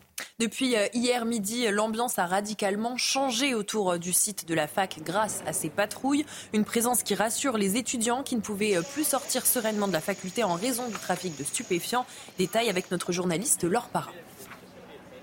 Depuis hier midi, la patrouille de police est déployée devant l'entrée de la faculté, fixe avec ce véhicule qui stationne sur l'esplanade, mobile avec des policiers qui circulent autour et dans les rues adjacentes. Aujourd'hui, ils sont arrivés à 8 heures, quitteront les lieux à 21 heures. L'ambiance sur le site a radicalement changé. Avant, il y avait une grosse concentration de, dealers ou de, personnes qui faisaient un peu n'importe quoi. Et c'est vrai que depuis la présence de la police, euh, ça a fait un bon ménage. Et c'est vrai que maintenant on peut sortir, on peut même rester attendre nos amis, alors qu'avant ça craignait un peu, on va dire. Les étudiants également soulagés de ne pas avoir à suivre de cours en distanciel. Euh, oui, quand même, pour certains élèves, c'était très important de rester en présentiel parce que enfin, chez eux, ils se sentaient Enfin, pour la compréhension surtout des cours, euh, c'est mieux en présentiel parfois qu'à distanciel. Le service public ne reculera jamais face aux dealers, a déclaré la préfète de police. La faculté, c'est le second site sous surveillance policière après l'école dans le quartier de la Cayolle, situé face à un point de deal dans les quartiers sud de la ville. Et puis à Paris, cette fois, une nouvelle opération renforcée de lutte contre le trafic et l'usage de stupéfiants s'est déroulée à Châtelet-Léal. C'était cet après-midi, Maureen. Une centaine de policiers étaient mobilisés euh, durant deux heures. Le bilan, quatre interpellations, 21 amendes forfaitaires délictuelles, 170 contrôles au total. Une action coup de poing de la, préfecture de police de Paris. On écoute le préfet Laurent Nunez.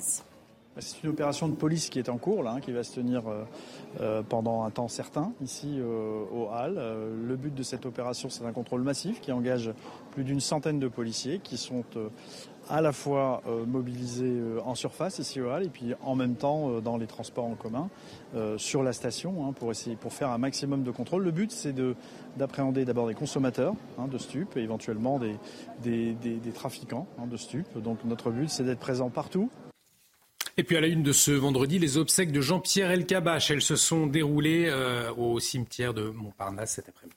De nombreuses personnalités euh, politiques et du monde des euh, médias étaient présentes pour rendre un dernier hommage au vétéran du journalisme Jean-Pierre Elkabach. Son compagnon de route et ami Alain Duhamel a vanté le meilleur intervieweur pendant un demi-siècle, au tempérament magnifique, des mots partagés par de nombreuses personnes. On écoute sa fille Emmanuelle Bach. Avec Jean-Pierre, mon père adoré. La vie était une aventure gargantuesque. Rien de fade, aucun immobilisme. Un livre lu, il fallait lui raconter. Un film, une pièce de théâtre, lui en retranscrire l'essence. Un être, en faire un portrait minutieux et précis. Les doutes, les dompter. Et puis cet appel aux dons ce soir, le diocèse de Marseille qui lance euh, un appel aux dons après la venue du pape, venue du pape qui a causé un trou dans la caisse, 500 000 euros, Maureen. Jean-Marc Aveline, l'archevêque de Marseille, a lancé cet appel aux dons. Aidez-nous, chaque don compte. Le déplacement du pape François a coûté euh, près de 2,3 millions d'euros, dont plus de la moitié financée par des mécènes. Les fidèles euh, ont donné en moyenne 4 euros, ce qui ne permet pas pour le moment de combler le manque. Autour de la table, ça vous gêne Ça vous choque cet appel aux dons du diocèse de Marseille, 500 000 euros après l'avenue du pape François Kevin bah, Écoutez, s'il y a certaines personnes qui qui veulent financer une propagande euh, pro-migrants, euh, que bien leur en fasse. Moi, personnellement, je ne donnerais pas un copec pour cela, même si j'ai beaucoup de respect, évidemment, pour le pape François. Mais euh, de manière plus générale, enfin, je sais pas, ça me gêne quand même. On est quand même dans des valeurs chrétiennes. Le fait comme ça qu'il y a des appels aux dons, moi, voilà, ça me pose un petit peu problème. Après, les gens font ce qu'ils veulent. Hein. La charité fait partie des valeurs chrétiennes. ça vous, ça vous bah, gêne Surtout que le Vatican n'est pas connu pour être pauvre. Hein. Donc, euh... problème, il y a quand même des églises qui s'effondrent. Hmm. Bah, il faut se poser justement la question. Euh, je veux dire, euh, pourquoi les églises s'effondrent on a bien des milliards à consacrer à d'autres causes, y compris à la sortie du charbon de l'Afrique du Sud, euh, ce qui n'est quand même pas un sujet éminemment urgentissime, humainement parlant. je ne vois pas pourquoi on n'aurait pas autant d'argent à consacrer à notre patrimoine religieux, qui est quand même la sève qui irrigue notre civilisation depuis des siècles. Oui, enfin, moi, je préfère que, le pape fasse euh, appel aux dons, que le diocèse fasse appel aux dons pour financer les frais de la visite du pape, que ce soit de l'argent public. Mais ça n'a pas été budgété au début, ça? Alors c'est l'interrogation, c'est dû être budgété. Parce que je ne comprends pas comment, comment on peut se retrouver avec un trou de 500 000 euros. Enfin, normalement, quand on accueille quelqu'un, on fait, on fait ses, comptes avant. Enfin, en tout cas, c'est pas, ça, ne sera pas à, l'État de payer. Euh, et c'est normal. Appel aux dons et, c'est normal. je trouve. Oui, même chose. Je préfère que ce soit un appel aux dons plutôt que de l'argent public. Puis moi, ça me choque pas. C'est habituel que l'Église fasse des appels aux fidèles. Moi, ça, pourquoi la mairie, la, mairie écologiste de Lyon ne fait pas une subvention du coup? C'est une interrogation. Avec l'argent des contribuables lyonnais? Bah, Elle le fait bien pour les migrants. Bah, d'ailleurs, la, question des migrants qui était au cœur de ce voyage du pape François, on, a pu le suivre en direct sur notre antenne. Euh, justement, c'était début septembre. Souvenez-vous, l'île italienne de Lampedusa qui a été frappée par une arrivée massive de migrants. On va y revenir dans un instant. Mais tout de suite, cette bonne nouvelle ce soir. L'équipe de France en huitième de finale de la Coupe du Monde de rugby. Exactement, ce vendredi, donc euh, les Bleus ont dominé l'Italie pour euh, le dernier match de poule, un festival offensif avec huit essais inscrits, une victoire 60 à 7. Conséquence, les Bleus terminent premier du groupe A sans avoir perdu le moindre match. L'équipe de France se qualifie pour les quarts de finale de sa Coupe du Monde. Les Bleus ont maintenant une semaine de repos avant d'affronter très probablement les champions du monde en titre, l'Afrique du Sud. Et les quarts de finale, effectivement, je dis les huitièmes, absolument pas, ce sont les quarts de finale. Philippe Sella sera avec nous à la fin de cette émission, le plus capé de l'équipe de France. Il nous fera un petit euh, débrief, une c'est ce qu'on dit, un petit débrief, euh, une petite euh, synthèse. Synthèse, merci Jean Messia, une synthèse de, de, ce match. Mais avant, souvenez-vous, je vous le disais tout à l'heure, c'était début septembre, l'île de Lampedusa, frappée par une arrivée massive de migrants. Près de 11 000 personnes ont débarqué sur les côtes. Gérald Darmanin l'avait promis. La France ne recevra pas de réfugiés à Paris, sauf qu'un constat. Aujourd'hui, une partie de ces migrants est arrivée dans le nord de Paris, une population fragile, livrée à elle-même, dormant euh, dans des tentes sous le métro, se mêlant aux consommateurs de crack déjà très présents dans le secteur. Et non, ce n'est pas rassurant pour les riverains. Et non, il n'y a pas non plus de structure euh, pour euh, accueillir ou encore orienter ces personnes. Alors la France est-elle vraiment en mesure hein, d'accueillir tout ce, ce, monde à qui des passeurs mafieux ont promis l'Eldorado? Au vu de la réalité, pas évident. On se posera la question dans un instant. Mais avant, voyez ce reportage signé Fabrice Elsner, le récit Michael Dos Santos et Marine Sabourin. Entre les nouveaux migrants installés au nord de la capitale et les habitants, la cohabitation est difficile. Il se battre, il fait des problèmes. Très souvent, comme je sors ou j'entre, il me fait peur. J'imagine par exemple une dame, une, petite fille qui rentre de, je sais pas, de son sport ou, ou je sais pas, ça doit pas être un sentiment. En tout cas, on se sent pas en sécurité. Euh, c'est tout à fait normal. Un constat partagé par Pierre Licia, conseiller régional d'Île-de-France. On constate effectivement depuis l'arrivée massive de migrants euh, à Lampedusa qu'il y a effectivement euh, aujourd'hui des arrivées à Paris. Euh, on le constate et c'est d'autant plus une situation qu'on pouvait anticiper. Il y a énormément, de problèmes de toxicomanie et que je crois que c'est criminel de laisser s'installer sciemment des migrants, donc des populations dans un état euh, de détresse humanitaire au milieu euh, de consommateurs et surtout de trafiquants de crack. À la mairie de Paris, cet élu de l'opposition réclame des mesures fortes. J'appelle de mes voeux un grand plan d'urgence pour le nord-est de Paris pour sortir les personnes migrantes de la rue. C'est la dignité qu'on leur doit et ainsi régler le problème des riverains qui en première ligne subissent des nuisances et des désagréments. Pour cet élu, la solution passe également par l'Europe. En ce moment, les 27 pays membres échangent sur une réforme de la politique migratoire. Alors il y a un constat, c'est-à-dire que c'est toujours dans le nord-est euh, de Paris que ces personnes arrivent. Euh, ça, ne date pas, d'aujourd'hui. Euh, aujourd'hui, on parle de 300 personnes arrivées. ça veut bien dire qu'elles savent où elles vont. Derrière, est-ce qu'on peut pointer du doigt la responsabilité de certaines associations euh, pour que ces personnes eh bien, arrivent là où euh, d'autres sont arrivés auparavant C'est une vraie interrogation, Judith Vintraube. Bah évidemment, mais euh, Utopia 56, pour ne citer qu'elle, revendique d'ailleurs d'être absolument opposée à toute reconduction d'un étranger euh, désireux de s'installer sur le sol français. Enfin, elle prétend le contraire, mais euh, ses actes, euh, eux, prouvent qu'elle est pour l'accueil inconditionnel. J'ai entendu un discours complètement complotiste d'un des animateurs de cette association qui s'occupait de distribuer des, petits déjeuners en constatant que d'une semaine sur l'autre, euh, le nombre de petits déjeuners nécessaires était passé de 250 à, plus de 400 en, une seule semaine. Euh, lui pense carrément que c'est pour des raisons idéologiques qu'on fait exprès euh, de faire venir ces gens-là. Il l'a dit comme ça, de les laisser dans la rue, comme si on avait des, des, capacités d'accueil, alors que tout le monde sait que les, les centres d'accueil, les refuges sont absolument euh, débordé, euh, saturé, qu'il y a un vrai problème. Donc on, est dans une lutte politique euh, où les migrants sont instrumentalisés et, le malheur de ces gens-là est instrumentalisé pour des raisons idéologiques. Et on le voit très clairement, Hassan Lakioul, c'est-à-dire que ces tentes ces matelas, il faut bien que quelqu'un les, emmène. C'est très concret, mais ça révèle aussi effectivement que ces personnes qui arrivent sont instrumentalisées euh, et qu'elles n'ont rien à faire là, mais qu'on les a amenées euh, dans le nord-est de Paris. Bah, ce que je vois aussi, c'est que euh, l'hébergement d'urgence, quand même, c'est une compétence de l'État. Et donc je trouve qu'il a, il bon dos. Euh, je ne sais pas qui c'était, l'opposant à la mairie de Paris euh, qui était Horizon, donc plutôt proche de la sensibilité présidentielle, on va dire. Et moi, je trouve qu'on parle beaucoup de la mairie, mais l'État se défausse pas mal parce que c'est une compétence de l'État. Enfin bon, ce que je sais aussi, c'est que euh, Yann Brossa, qui est adjoint au logement à la mairie de Paris, à l'hébergement d'urgence, a fait des projets pour installer des centres d'accueil en dehors de ces quartiers.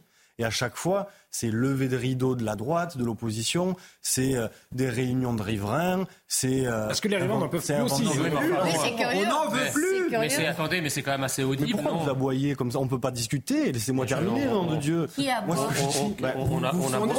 On ne jure pas autour de ce plateau. Vous sautez sur votre chaise dès que je dis un propos qui vous va pas. On peut discuter, on peut débattre quand même. Mais en tout cas, respectez vos interlocuteurs. Il y a eu énormément de propositions de Yann Brossa pour ouvrir des centres d'hébergement d'urgence, par exemple dans le 16e arrondissement. Et à chaque fois, ça a été rejeté et il y a eu une énorme opposition de la droite municipale.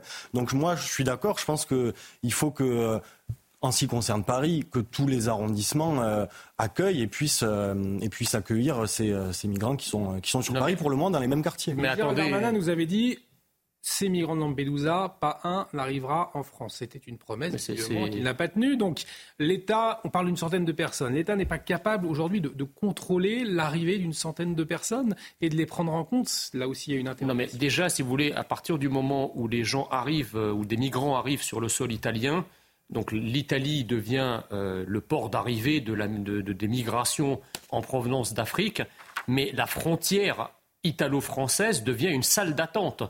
C'est-à-dire que la plupart euh, des migrants qui, euh, sont, arrivent en Italie, l'Italie pour eux n'est qu'un pays de transit. Ils veulent la plupart rejoindre la France et pour le reste le nord de l'Europe. Euh, donc euh, le, problème n'est pas vraiment italien de manière permanente. Il est italien parce que les, bateaux et les embarcations arrivent. Mais en fait, les, migrants, ils ne restent pas en Italie. Donc le problème, il devient très rapidement européen, tout simplement parce que si Gérald Darmanin n'annonce pas dans la foulée que Schengen est suspendu, dire qu'il n'y aura aucun migrant qui est en Italie chez nous, c'est un mensonge. Mmh. Puisque si vous n'avez pas de frontières et si les frontières sont peu ou pas contrôlées, ça veut dire de facto qu'à partir du moment où vous posez un pied en Italie, ben vous êtes déjà en France. D'ailleurs, je lisais un article très intéressant de la Provence euh, en date d'hier qui disait que 95% des migrants qui tentent le passage de la frontière euh, italo-française finissent par y arriver. Donc il n'y a pas de contrôle aux frontières. C'est pourtant une frontière de 515 km. Alors évidemment, euh, elle s'étend aussi sur, dans, dans, les Alpes. Mais je veux dire, là, c'est plus la police qui est capable de surveiller cette frontière il faut envoyer l'armée. Lorsque la Pologne a voulu euh, euh, arrêter, si vous voulez, l'immigration en provenance de Biélorussie, que les Biélorusses d'ailleurs avaient instrumentalisé, elle a installé une barrière et elle a envoyé ses militaires. C'est comme ça qu'on garde une frontière dans ces conditions. Sinon, c'est du n'importe quoi. Justement, euh, vous parlez de la Pologne, de la Hongrie, la Pologne et la Hongrie qui ne sont pas en accord avec les 27. Il y a un sommet qui se passe en ce moment en Espagne, à Grenade, où là, cette question de l'immigration elle est au cœur des échanges. Alors vous voyez euh, deux ambiances. Hein, donc à gauche le, sommet à Grenade. Et à droite, c'était également en Espagne, 908 hein, migrants qui sont arrivés euh, à bord de 10 embarcations sur l'archipel espagnol des Canaries. C'était euh, aujourd'hui via l'une des routes migratoires les plus dangereuses au monde. ces nouvelles arrivées, en, donc en même temps que ce sommet. Le dossier migratoire au cœur des, échanges, euh, les dirigeants polonais et hongrois farouchement opposés à la réforme du système migratoire européen, Kevin Bossuet, deux jours après un accord clé entre les membres euh, qui prévoit notamment la redistribution des migrants illégaux. Là encore, euh, on sent la tension qui n'est pas d'aujourd'hui entre de pays et le reste de l'Europe, ça va être compliqué. Euh, évidemment, on voit que l'Union européenne est en train de se fracasser sur le mur de la crise migratoire. Parce que la vérité, c'est que les Européens ne sont pas d'accord. On a les Hongrois et les Polonais qui préfèrent payer des amendes plutôt que d'accueillir des, des migrants. Et surtout, regardez ce qui se passe en Allemagne. En Allemagne, qui nous a vanté, l'Allemagne qui nous a vanté pendant des années le multiculturalisme avant de, faire marche arrière. Parce que quand Angela Merkel a quitté le pouvoir, elle a dit en effet que le multiculturalisme à l'allemande ne fonctionnait pas. Les Allemands sont en train de fermer les frontières. Regardez ce qui s'est passé avec le Brexit, parce qu'on a oublié que pendant la campagne euh, au Royaume-Uni, il y avait aussi un tas d'arguments qui nous disaient que sortir de l'Union européenne, ça permettrait de lutter contre l'immigration illégale. Donc on voit bien qu'en Europe, c'est en train de s'effriter et surtout, tous les européistes ont peur d'une chose, c'est de la montée de l'extrême droite. Regardez ce qui se passe au sein des élections parlementaires en Pologne, où la question migratoire est omniprésente. Regardez ce qui se passe au sein de la campagne pour les élections régionales euh, en Allemagne. Vous avez une montée de l'AFD dans une région comme la Thuringe, par exemple, l'AFD fait plus de 40%. Donc vous voyez bien qu'il y a un fossé entre d'un côté des élites économiques et politiques et de l'autre des peuples qui ne jouent plus le jeu. Dernière chose que j'aimerais ajouter, c'est le fameux sondage. Il y a un sondage qui est sorti pour la France qui montre que 72% des Français ne veulent pas accueillir de migrants. Et quand vous évoquez Madame Hidalgo, Madame Hidalgo qui finance des ONG pro-migrantes, il y a quand même un petit problème. La vérité, c'est qu'on ne veut plus de migrants, on ne peut pas les accueillir. Et aujourd'hui, la fermeté, c'est l'humanisme. Parce que si jamais vous accueillez des gens euh, que vous ne pouvez pas accueillir, ils sombrent dans la drogue, ils sombrent dans l'insécurité, ils sombrent dans la mm. pauvreté, finalement, faire preuve de fermeté, faire en sorte qu'ils ne viennent pas, c'est ça l'humanité, monsieur. Mais ce qui, ce qui est intéressant, euh, c'est vrai que ce que la Pologne, la Hongrie sont montrés comme les vilains petits canards des 27 euh, aujourd'hui, et pourtant, ce qu'ils disent, c'est partagé par beaucoup euh, d'Européens aujourd'hui, c'est un, un constat. Ce qu'ils disent, qu'est-ce qu'ils disent? Bah, ce, que, ce que disent les Européens, c'est-à-dire que euh, l'immigration, il faudrait, il faudrait euh, la gérer et notamment pas redistribuer dans tous les pays. Beaucoup d'Européens aujourd'hui euh, n'en veulent pas. Pourquoi est-ce qu'on n'écoute pas finalement ces voix-là? Mais parce que c'est pas quelque chose qui se décrète. Vous avez beau regarder l'Italie, ils ont, ils, pareil, Darmanin, ils, ont, ils avaient promis que personne ne viendrait. Et finalement, moi je pense que quand on fuit la misère, quand on fuit la guerre, quand on fuira demain euh, les catastrophes climatiques, je pense qu'on ne peut pas arrêter quelqu'un qui fuit pour survivre.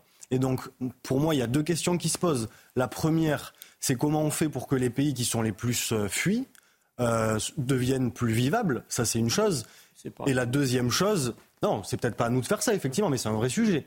Et la deuxième chose, c'est comment on fait pour ici accueillir dignement. Parce qu'évidemment que c'est souhaitable pour personne que des gens se retrouvent à la rue en tente, qui, euh, pour une certaine partie, euh, tombent dans des addictions. pour moi, on, fait les, on, fait les, choses à l'envers. Hmm. Regardez l'accord qui a été passé euh, par Ursula von der Leyen, avec d'ailleurs Giorgia Meloni et, et, Mark Rutte cet été, avec la Tunisie. Euh, elle était toute contente. Euh, Ursula von der Leyen, elle a dit on va payer la Tunisie pour qu'il pour qu'il s'occupe, donc en dehors des frontières de l'Union européenne, euh, d'accueillir les migrants, de les retenir et de faire examiner leur situation administrative. Ça ne marche pas du tout. Hmm. Tous les autres pays de l'Union leur disent vous êtes bien gentils, mais nous, vous ne nous avez pas consultés. On a pris la décision on l'a acté, on a mis les autres devant les faits, le fait accompli. On n'a pas donné du tout euh, à la Tunisie euh, les moyens structurels euh, d'assumer cette charge, à tel point qu'elle parle de nous rendre les 60 milliards mm. d'euros qui lui étaient fournis pour millions, millions pardon d'euros qui lui étaient fournis pour faire le travail. Donc c'est et c'est en permanence ça n'importe quoi. Frontex par exemple ne peut pas faute de décision politique, aller en Tunisie, aider les Tunisiens. C'est absurde. Je, pour répondre à, ce que disait M. Lakéoul il y a un instant, euh, la France, pendant des, années, a déversé beaucoup d'argent en Afrique. On a appelé ça le néocolonialisme.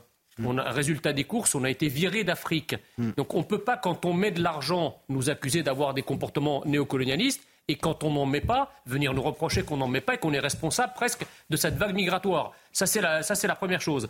Euh, la, deuxième chose, si vous voulez, c'est que je ne comprends pas, vous dites, euh, on ne peut pas, ça ne se décrète pas. Je ne comprends pas que quelqu'un qui appartient à une majorité politique qui nous explique qu'on peut agir sur le dérèglement climatique mondial, alors ça c'est très facile, vous avez tout un tas de discours euh, homérique sur la question. En revanche, pour avoir des frontières et les garder, là, ça devient impossible. On ne peut pas le faire. Hein. Ça ne se décrète pas. Vous décrétez que vous pouvez arrêter le changement climatique et, et donc arrêter les catastrophes naturelles. Mais par contre, pour agir euh, avec un levier de souveraineté qui est la politique migratoire, là, le, ça devient l'impossibilisme. Hassan bon, va vous répondre et puis Kevin Bossuet ensuite, allez-y. Non, sur euh, évidemment, on va pas détailler sur et les. Juste un, un, dernier mot sur, la, sur les capacités d'accueil, puisque vous avez parlé de, de Yann Brossard. Aujourd'hui, en fait, l'Italie, depuis le début de l'année, a vu arriver sur son territoire 120 000 migrants. Il est bien évident que les 120 000 migrants ne sont pas arrivés d'un coup. C'était à coup de 1000 migrants, 2000 migrants, 600 migrants. Et à chaque fois qu'on a ces doses homéopathiques qui arrivent, on nous explique, bah, attendez, mais on peut les gérer ça n'est que 1000 migrants, ça n'est que 2000. Mais le problème, c'est que derrière, vous avez déjà un stock. Donc les capacités d'accueil sont saturées, les centres d'hébergement d'urgence sont saturés, et on ne peut pas, comme ça, continuer à accueillir le déversement de l'Afrique en France. La réponse Laké. Mais moi, je pense qu'il faut pouvoir se donner les moyens d'investir et à la fois dans les centres d'hébergement d'urgence, c'est une chose, dans le logement social, c'en est une, mais aussi dans euh, l'insertion et l'inclusion de ces personnes. Comment Personne... se donner les moyens? Je peux terminer? Merci. Je peux terminer? Merci.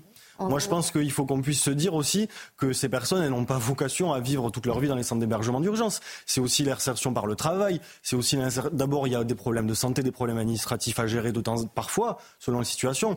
Mais c'est des gens aussi qui veulent travailler quand vous discutez avec euh, des, euh, des, personnes qui viennent d'arriver, avec des migrants, ou même d'ailleurs avec euh, des personnes qui sont, qui sont précaires, qui sont en France, qui sont français l'insertion par le travail, c'est quand même quelque chose qui parle. Personne se dit euh, je souhaite vivre en centre d'hébergement d'urgence toute ma vie. Donc pour moi, il y a la question de l'urgence et il y a la question sur le long terme de l'insertion dans la société. Et ça, ça passera par une politique euh, d'emploi, ça passera par le travail, ça passera par le logement, ça passera par beaucoup de choses. Mais on ne peut pas juste répondre par des, euh, des mesures ponctuelles. Pour moi, c'est un sujet de long terme. Avant de, de, de, penser au moyen et long terme, ne faut-il pas avant tout gérer l'urgence et gérer l'urgence c'est peut-être à un moment dire euh, euh, stop, on gère l'urgence et après on réfléchit. Euh, non, mais évidemment, enfin, il y a en France des millions de chômeurs. On n'a pas besoin d'accueillir la terre entière. Il y a des gens sur notre territoire qui peuvent occuper certains emplois. Ensuite, il y a la question de, l'appel d'air.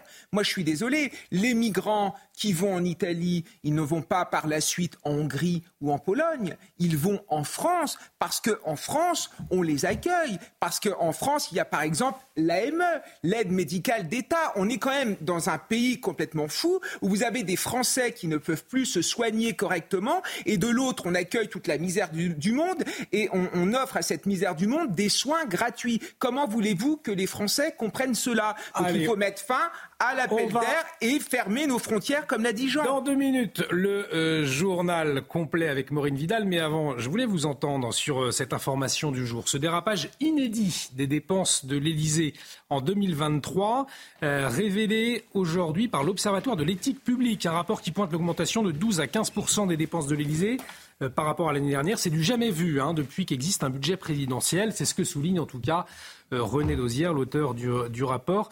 Alors le document évoque des éléments inflationnistes conjoncturels qui ont eu de l'impact sur les dépenses de l'Élysée, dont la hausse des dépenses comme le prix de, l'énergie. Jean Messia, euh, est-ce que cette hausse des dépenses malgré effectivement les explications, cela vous choque? Est-ce qu'il y a un symbole derrière qui est, choquant quand on demande aux Français de se serrer la ceinture? Bah, ce qu'il est quand même assez curieux de constater, c'est que la hausse du budget de l'Élysée correspond à peu près euh, euh, au taux d'inflation euh, subi par les ménages sur les produits de première nécessité, les produits alimentaires.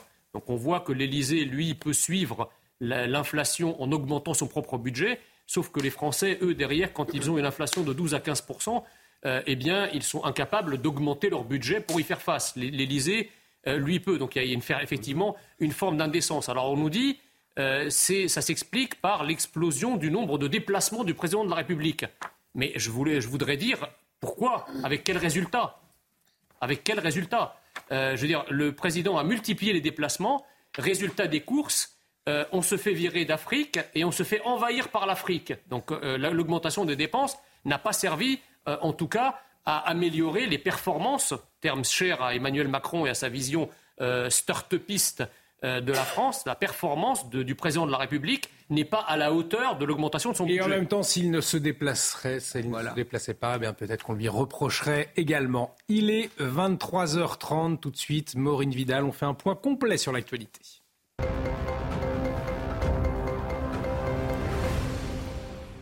Et on démarre avec l'ancien président de la République, Nicolas Sarkozy, doublement mis en examen, et ce après trois jours d'audition par les juges d'instruction, Maureen. Dans l'affaire euh, du financement libyen de la campagne présidentielle de 2007 et après euh, la rétractation de Ziad Takieddine, Nicolas Sarkozy est soupçonné d'avoir voulu euh, tromper les magistrats ayant à statuer dans cette information judiciaire. Les détails avec Noémie Schulz. Cette double mise en examen est survenue après trois jours et demi euh, d'interrogatoire par les juges d'instruction. C'est étonnamment long pour euh, un entretien de première comparution. Alors de quoi parle-t-on? C'est une affaire dans l'affaire. Vous le savez, Nicolas Sarkozy est soupçonné, et il sera d'ailleurs jugé en 2025, d'avoir financé en partie sa campagne présidentielle de 2007 avec de l'argent libyen. Cette accusation repose en grande partie sur le témoignage d'un homme, Ziad Takieddine. Cet intermédiaire franco-libanais a longtemps accusé Nicolas Sarkozy d'avoir utilisé de l'argent libyen euh, pour financer sa campagne présidentielle avant de se rétracter en 2020. Il est depuis revenu sur ces rétractations, mais la justice estime qu'un certain nombre de personnes de l'entourage de l'ancien président ont organisé ce revirement pour tenter de le disculper des soupçons euh, de financement libyen. Neuf personnes ont déjà été mises en examen euh, dans cette affaire, parmi lesquelles la reine des paparazzi, Mimi Marchand, et désormais donc Nicolas Sarkozy, ce qui ouvre la voie à un nouveau euh, procès pour lui. Dans un communiqué, euh, les avocats de l'ancien président ont rappelé que Ziad Takedine avait donné une vingtaine de versions différentes des faits. La justice ne peut persévérer à donner de la crédibilité à ces déclarations lorsqu'elles accusaient Nicolas Sarkozy et à l'inverse les considérer manipulées lorsqu'elles le disculpent. Nicolas Sarkozy est fermement décidé à faire valoir ses droits, établir la vérité et défendre son honneur. Et cette décision donc des magistrats qui vient lourdir l'agenda judiciaire de Nicolas Sarkozy, Judith Vintraube, l'ancien président qui affirme régulièrement que certains magistrats sont dans un combat euh, politique. Vous y voyez effectivement un acharnement politique autour de Nicolas Sarkozy Ça me paraît tout à fait évident. quelle que soit l'affaire que, vous preniez, euh, on tombe sur des choses absolument euh, invraisemblables. Je pense par exemple à cette affaire euh, euh Azibert, euh, où quand même une, un des juges qui s'est, une des juges d'ailleurs, qui s'est occupée de lui, euh, était membre du syndicat de la magistrature et membre actif au moment où il s'agissait de mener le, combat contre Nicolas Sarkozy, président. Il n'a jamais réussi à la faire récuser. là, dans cette affaire Takedine, c'est quand même extraordinaire euh, qu'on le croit euh, quand il dit que Nicolas Sarkozy a bénéficié de l'argent libyen et qu'il, quand il change de version, ah ben non, euh, ça ne peut pas être vrai. Ça n'arrête pas. Il y a une partie de la magistrature qui veut se payer Nicolas Sarkozy, je dis bien une partie, je ne mets pas tous les juges dans le même sac, et qui fait preuve pour ça d'une créativité absolument débridée au volet judiciaire, toujours euh, cette décision de la justice belge qui provoque la stupéfaction, même la colère, et on le comprend, puisque la justice belge refuse de renvoyer Salah Abdeslam en France, estimant que la peine française pourrait violer la Convention européenne des droits de l'homme alors euh, qu'il devait euh, revenir en détention euh, en France après son jugement en Belgique pour les attentats de Bruxelles en 2016, donc le 12 octobre, le 12 octobre au plus tard. La Cour d'appel belge a suspendu temporairement ce transfert, une nouvelle qui scandalise évidemment les victimes des attentats du 13 novembre 2015. On écoute l'avocate des familles, Samia Maktouf.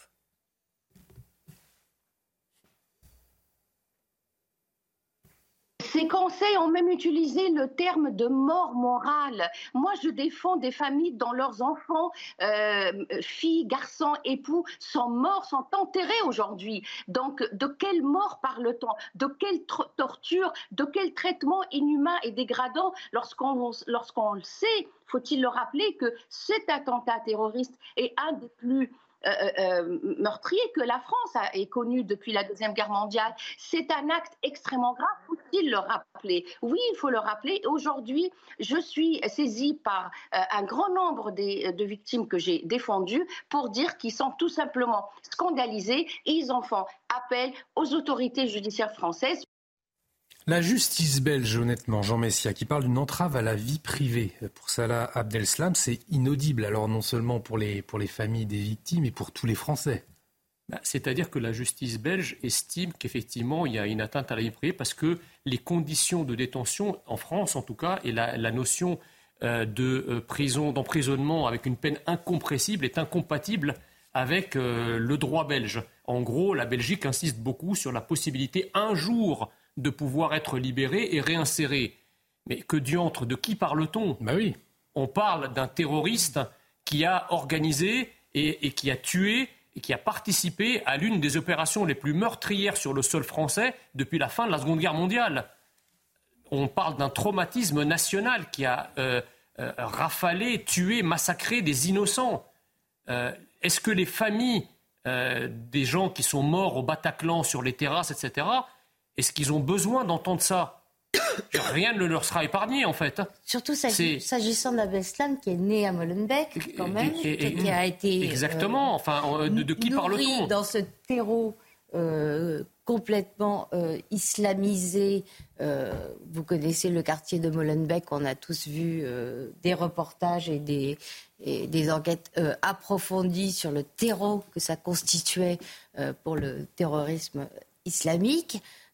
Les Belges la Belgique a, un vrai problème et pas que sa justice euh, avec l'islamisme. Euh, à Bruxelles, c'est complètement infesté. Euh, elle n'arrive pas du tout ni à prendre la mesure du danger, ni a fortiori à le combattre. Et la France doit taper sur la table, selon vous, Hassan Lakéoul, après cette décision de la justice belge, au moins faire entendre sa voix. On a entendu le cri de désespoir des victimes, la colère, la stupéfaction, et c'est vrai que c'est complètement euh, hallucinant cette décision finalement. Bah oui, je pense. Il faut que la France puisse euh, se faire respecter. C'est, inaudible euh, vu d'ici. C'est quelque chose qui est incompréhensible et effectivement pour le traumatisme national qu'ont été ces attentats, aujourd'hui c'est une décision qu'on peut ni entendre ni expliquer. Donc il faut que, il faut que la France puisse se faire entendre, évidemment. Jean Messia, pour conclure. Non, mais très rapidement, je ne comprends pas, si vous voulez, que sur un dossier qui peut paraître aussi consensuel, il y ait tant de bisbilles entre la France et la Belgique. Si entre la France et la Belgique, on n'arrive pas à trouver un terrain d'accord sur quelque chose d'aussi évidente, mais alors pensez que l'Europe est capable de régler d'autres problématiques?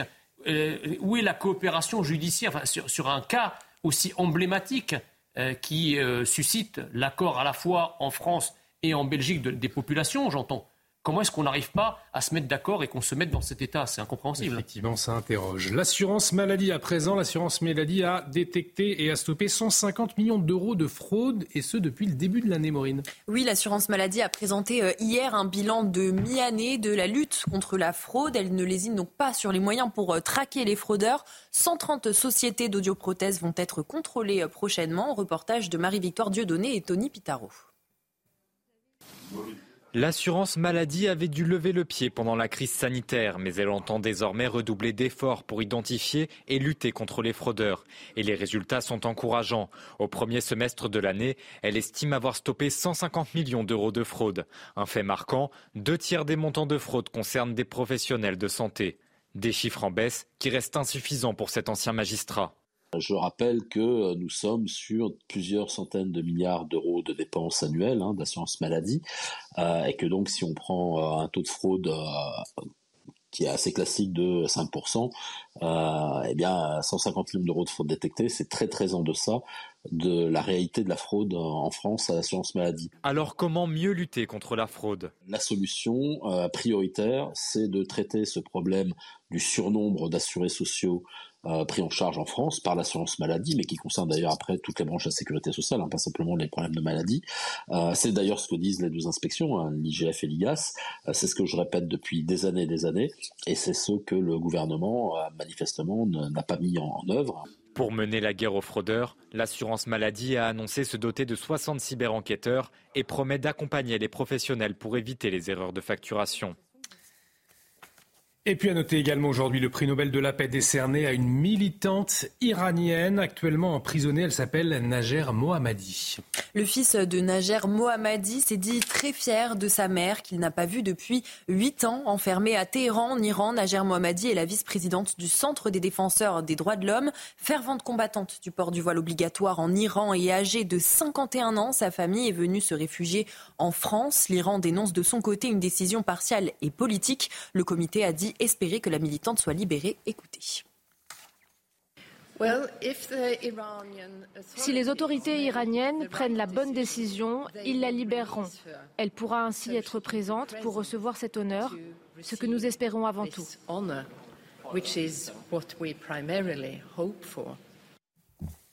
Et à la une de l'actualité, ce soir, la Coupe du Monde de rugby et la très belle victoire du 15 de France. Les Bleus ont dominé l'Italie hein, pour le dernier match de poule. Un festival offensif avec 8 essais inscrits, une victoire 60 à 7. Conséquence, les Bleus terminent premier du groupe A sans avoir perdu le moindre match. L'équipe de France se qualifie pour les quarts de finale de sa Coupe du Monde. Les Bleus ont maintenant une semaine de repos avant d'affronter très probablement les champions du monde en titre, l'Afrique du Sud. Et on va en parler avec Philippe Sella, euh, le joueur le plus capé de l'équipe de France. Il est avec nous. Philippe Sella, bonsoir. On voit cet essai. Euh, un grand merci d'être avec nous. Vous étiez euh, avec nous le soir du premier match. On se souvient, France All Black. On vous retrouve pour cette qualification euh, lors des quarts de finale. Est-ce qu'on peut dire, on peut parler d'un match plus qu'abouti, un festival offensif ce soir pour cette qualification? Oui, il y, y, a eu. C'était magnifique il faudrait m'appeler euh, après chaque match hein, parce que ça, ça porte bonheur déjà à, l'équipe et donc, euh, non, c'est un match à Lyon euh, qui a été bien maîtrisé. C'est un match canon donc, qui a amené l'équipe de France à être très très bon sur l'ensemble de la rencontre. Voilà. Donc c'est vraiment agréable de, voir une équipe de France comme ça. C'était pas si facile que ça puisque il y, a eu euh, quand même beaucoup de combats dans, cette rencontre. Euh, une équipe adverse qui, a essayé de, de, défendre euh, face à cette équipe de France, mais elle, a, elle a subi quand même généralement sur les différents impacts. Et il y a eu beaucoup de soutien chez, chez, les Français, ces soutiens qui ont mené des, essais. Il y a eu un match complet, on va dire, avec euh, beaucoup de mouvements et très très peu de fautes. Il faut noter qu'ils ont su garder le ballon, ils ont, euh, ils ont eu un avantage sur l'ensemble de la rencontre par rapport à la discipline, par rapport euh, au gain du ballon et, aussi à avoir joué dans, dans, le camp adverse. Donc tout était fait pour qu'il y ait finalement cette victoire. Mais c'est une victoire magnifique. Voilà, avant, Philippe c'est là, c'est une autre compétition qui commence désormais. Euh, quart de finale visiblement contre l'Afrique du Sud. Comment est-ce qu'on aborde euh, ces rencontres? Là, ça va, on, rentre dans le dur, si je puis dire. Ben oui, c'est un championnat avec euh, un quart de finale qui pourrait ressembler même à une finale, hein, quelque part. Il y, y, a un tableau très très difficile, mais bon, on a vu que l'équipe de France depuis le début de la compétition, était à la hauteur de l'événement. Euh, ils ont corrigé certaines choses euh, euh, après le match du notamment, et on voit le, résultat. Donc, ils vont jouer contre une équipe qui fait partie aussi des, favoris. Donc, euh, on, va voir, mais euh, on a pu remarquer, hein, pour ceux qui ne le savent pas, que le pack, il est solide. Euh, il y a eu de l'amélioration en touche. la défense, elle est organisée. et donc, il va y avoir certainement, pour le quart de finale, plus de pression, plus de pression de l'équipe adverse notamment. C'est une équipe très très costaud, les, Sud-Africains, mais on a aussi beaucoup d'arguments dans le camp français. Un grand merci, Philippe. Euh, c'est là. J'espère, j'espère que nous vous appellerons euh, après la victoire en quart de finale euh, face à l'Afrique du Sud, visiblement. j'espère que vous allez nous porter bonheur, bien évidemment. Un grand merci, Philippe là. Excellente soirée. Profitez bien donc de cette victoire. On le rappelle, l'équipe de France ce soir est en quart de finale de la Coupe du Monde. Allez, les Bleus. Ah, vous êtes avec des amis. Là, on, vous, on vous salue tous et, euh, et, et on vous souhaite faire la fête. Allez les bleus Allez, allez, Voilà, la bonne ambiance autour de, de Philippe Sella. Euh, on arrive au terme de, de, cette émission. Après cette belle victoire, on termine sur une, une bonne note euh, à la une, d'ailleurs, du Parisien. Demain, petite revue de presse avant de se quitter, Maureen. Et oui, demain dans, dans vos kiosques pour le Parisien, la Dolce Vita pour euh, la France. Et oui, euh, les, les, Français donc s'octroient une place en quart de finale où ils devraient donc affronter les champions du monde sud-africain. Un choc tellurique en perspective. Vous aurez également la SNCF, un nouveau TGV en 2025. Et nous en parlions dans l'émission hein, pour le prix Nobel de la paix. hein, cette Iranienne, cette militante Narges Mohammadi. Euh, Narges Mohammadi qui sera également en une, à la une du Figaro euh, demain matin. Le Figaro euh, qui consacre par ailleurs un dossier sur ces jeunes couples face au drame de l'infertilité. Euh, alors effectivement, un drame douloureux confronté à ce problème de santé publique majeur dans le monde, reconnu par l'OMS, hein, nous dit le Figaro. La nouvelle génération multiplie les recours et n'hésite plus à briser le tabou. C'est à découvrir demain matin dans le Figaro, Maureen. Et oui, et encore ce matin, euh, les punaises de lit encore et toujours. Alors comment s'en débarrasser? On aura peut-être un petit euh, tuto, comme on dit, un petit tutoriel pour, euh, pour voir comment se débarrasser de ces nuisibles. Ensuite, il y aura pas mal de, de sport. De ce que je vois, je ne me prononce pas pour le sport, Olivier, sur encore ce matin. Alors on verra tout cela. Alors, Ouest France, Ouest France revient sur la visite aujourd'hui de la première ministre et du ministre de la Justice qui ont inauguré le nouveau centre pénitentiaire d'IF. Alors c'est dans le Calvados. Du coup, Ouest France s'interroge sur population carcérale. Quelles mesures prendre? Et puis l'Arménie au défi de l'accueil des exilés. Euh, également la situation dans le Haut-Karabakh à découvrir demain dans Ouest France, Maureen. Et pour euh, l'Alsace, demain, l'été indien déboussole les potagers. Oui, on, l'avait vu avec des températures hein, qui, dépassent parfois les 30 degrés dans certaines régions en France, alors qu'on est tout de même euh, en automne.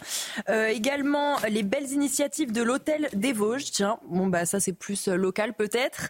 Et l'Alsacien Damien Hoth retrouve Sochaux samedi. Voilà, football également c'est très bien. Et du rugby pour la Voix du Nord qui revient sur le, match des Bleus. Et puis, bah, eh bien, cette idée, c'est le bon moment pour payer moins cher pour les cadeaux de Noël. Effectivement, ça donne des idées. Jean Messia, pour vous offrir petite voiture peut-être à Noël, je vais m'y prendre euh, dès demain. c'est ce que nous dit la voix, c'est ce que nous dit la Voix du Nord. Les bons plans, donc c'est à découvrir euh, demain dans la Voix du Nord. Euh, on arrive au terme de cette émission. Un grand merci, Judith Vintraube. Merci Olivier. grand reporter au Figaro Magazine. Qu'est-ce qu'on retrouve Qu'est-ce qu'on retrouve dans le Figaro Magazine en un mot? Un dossier sur de couverture sur les dérives de la justice, dérives idéologiques et politiques. Très intéressant, on en parle régulièrement sur ce plateau. Merci Kevin merci, merci Jean Messia. Un grand merci à vous Hassan Lakeoul, merci beaucoup Maureen Vidal. L'actualité euh, continue sur CNews dans un instant. L'édition de la nuit et ce sera, ce sera avec Augustin Donadieu, me semble-t-il, Augustin Donadieu pour l'édition de la nuit. Euh, un grand merci euh, à toutes les équipes qui m'ont aidé à préparer cette émission, particulièrement à David Poujol. Très bonne soirée sur notre antenne.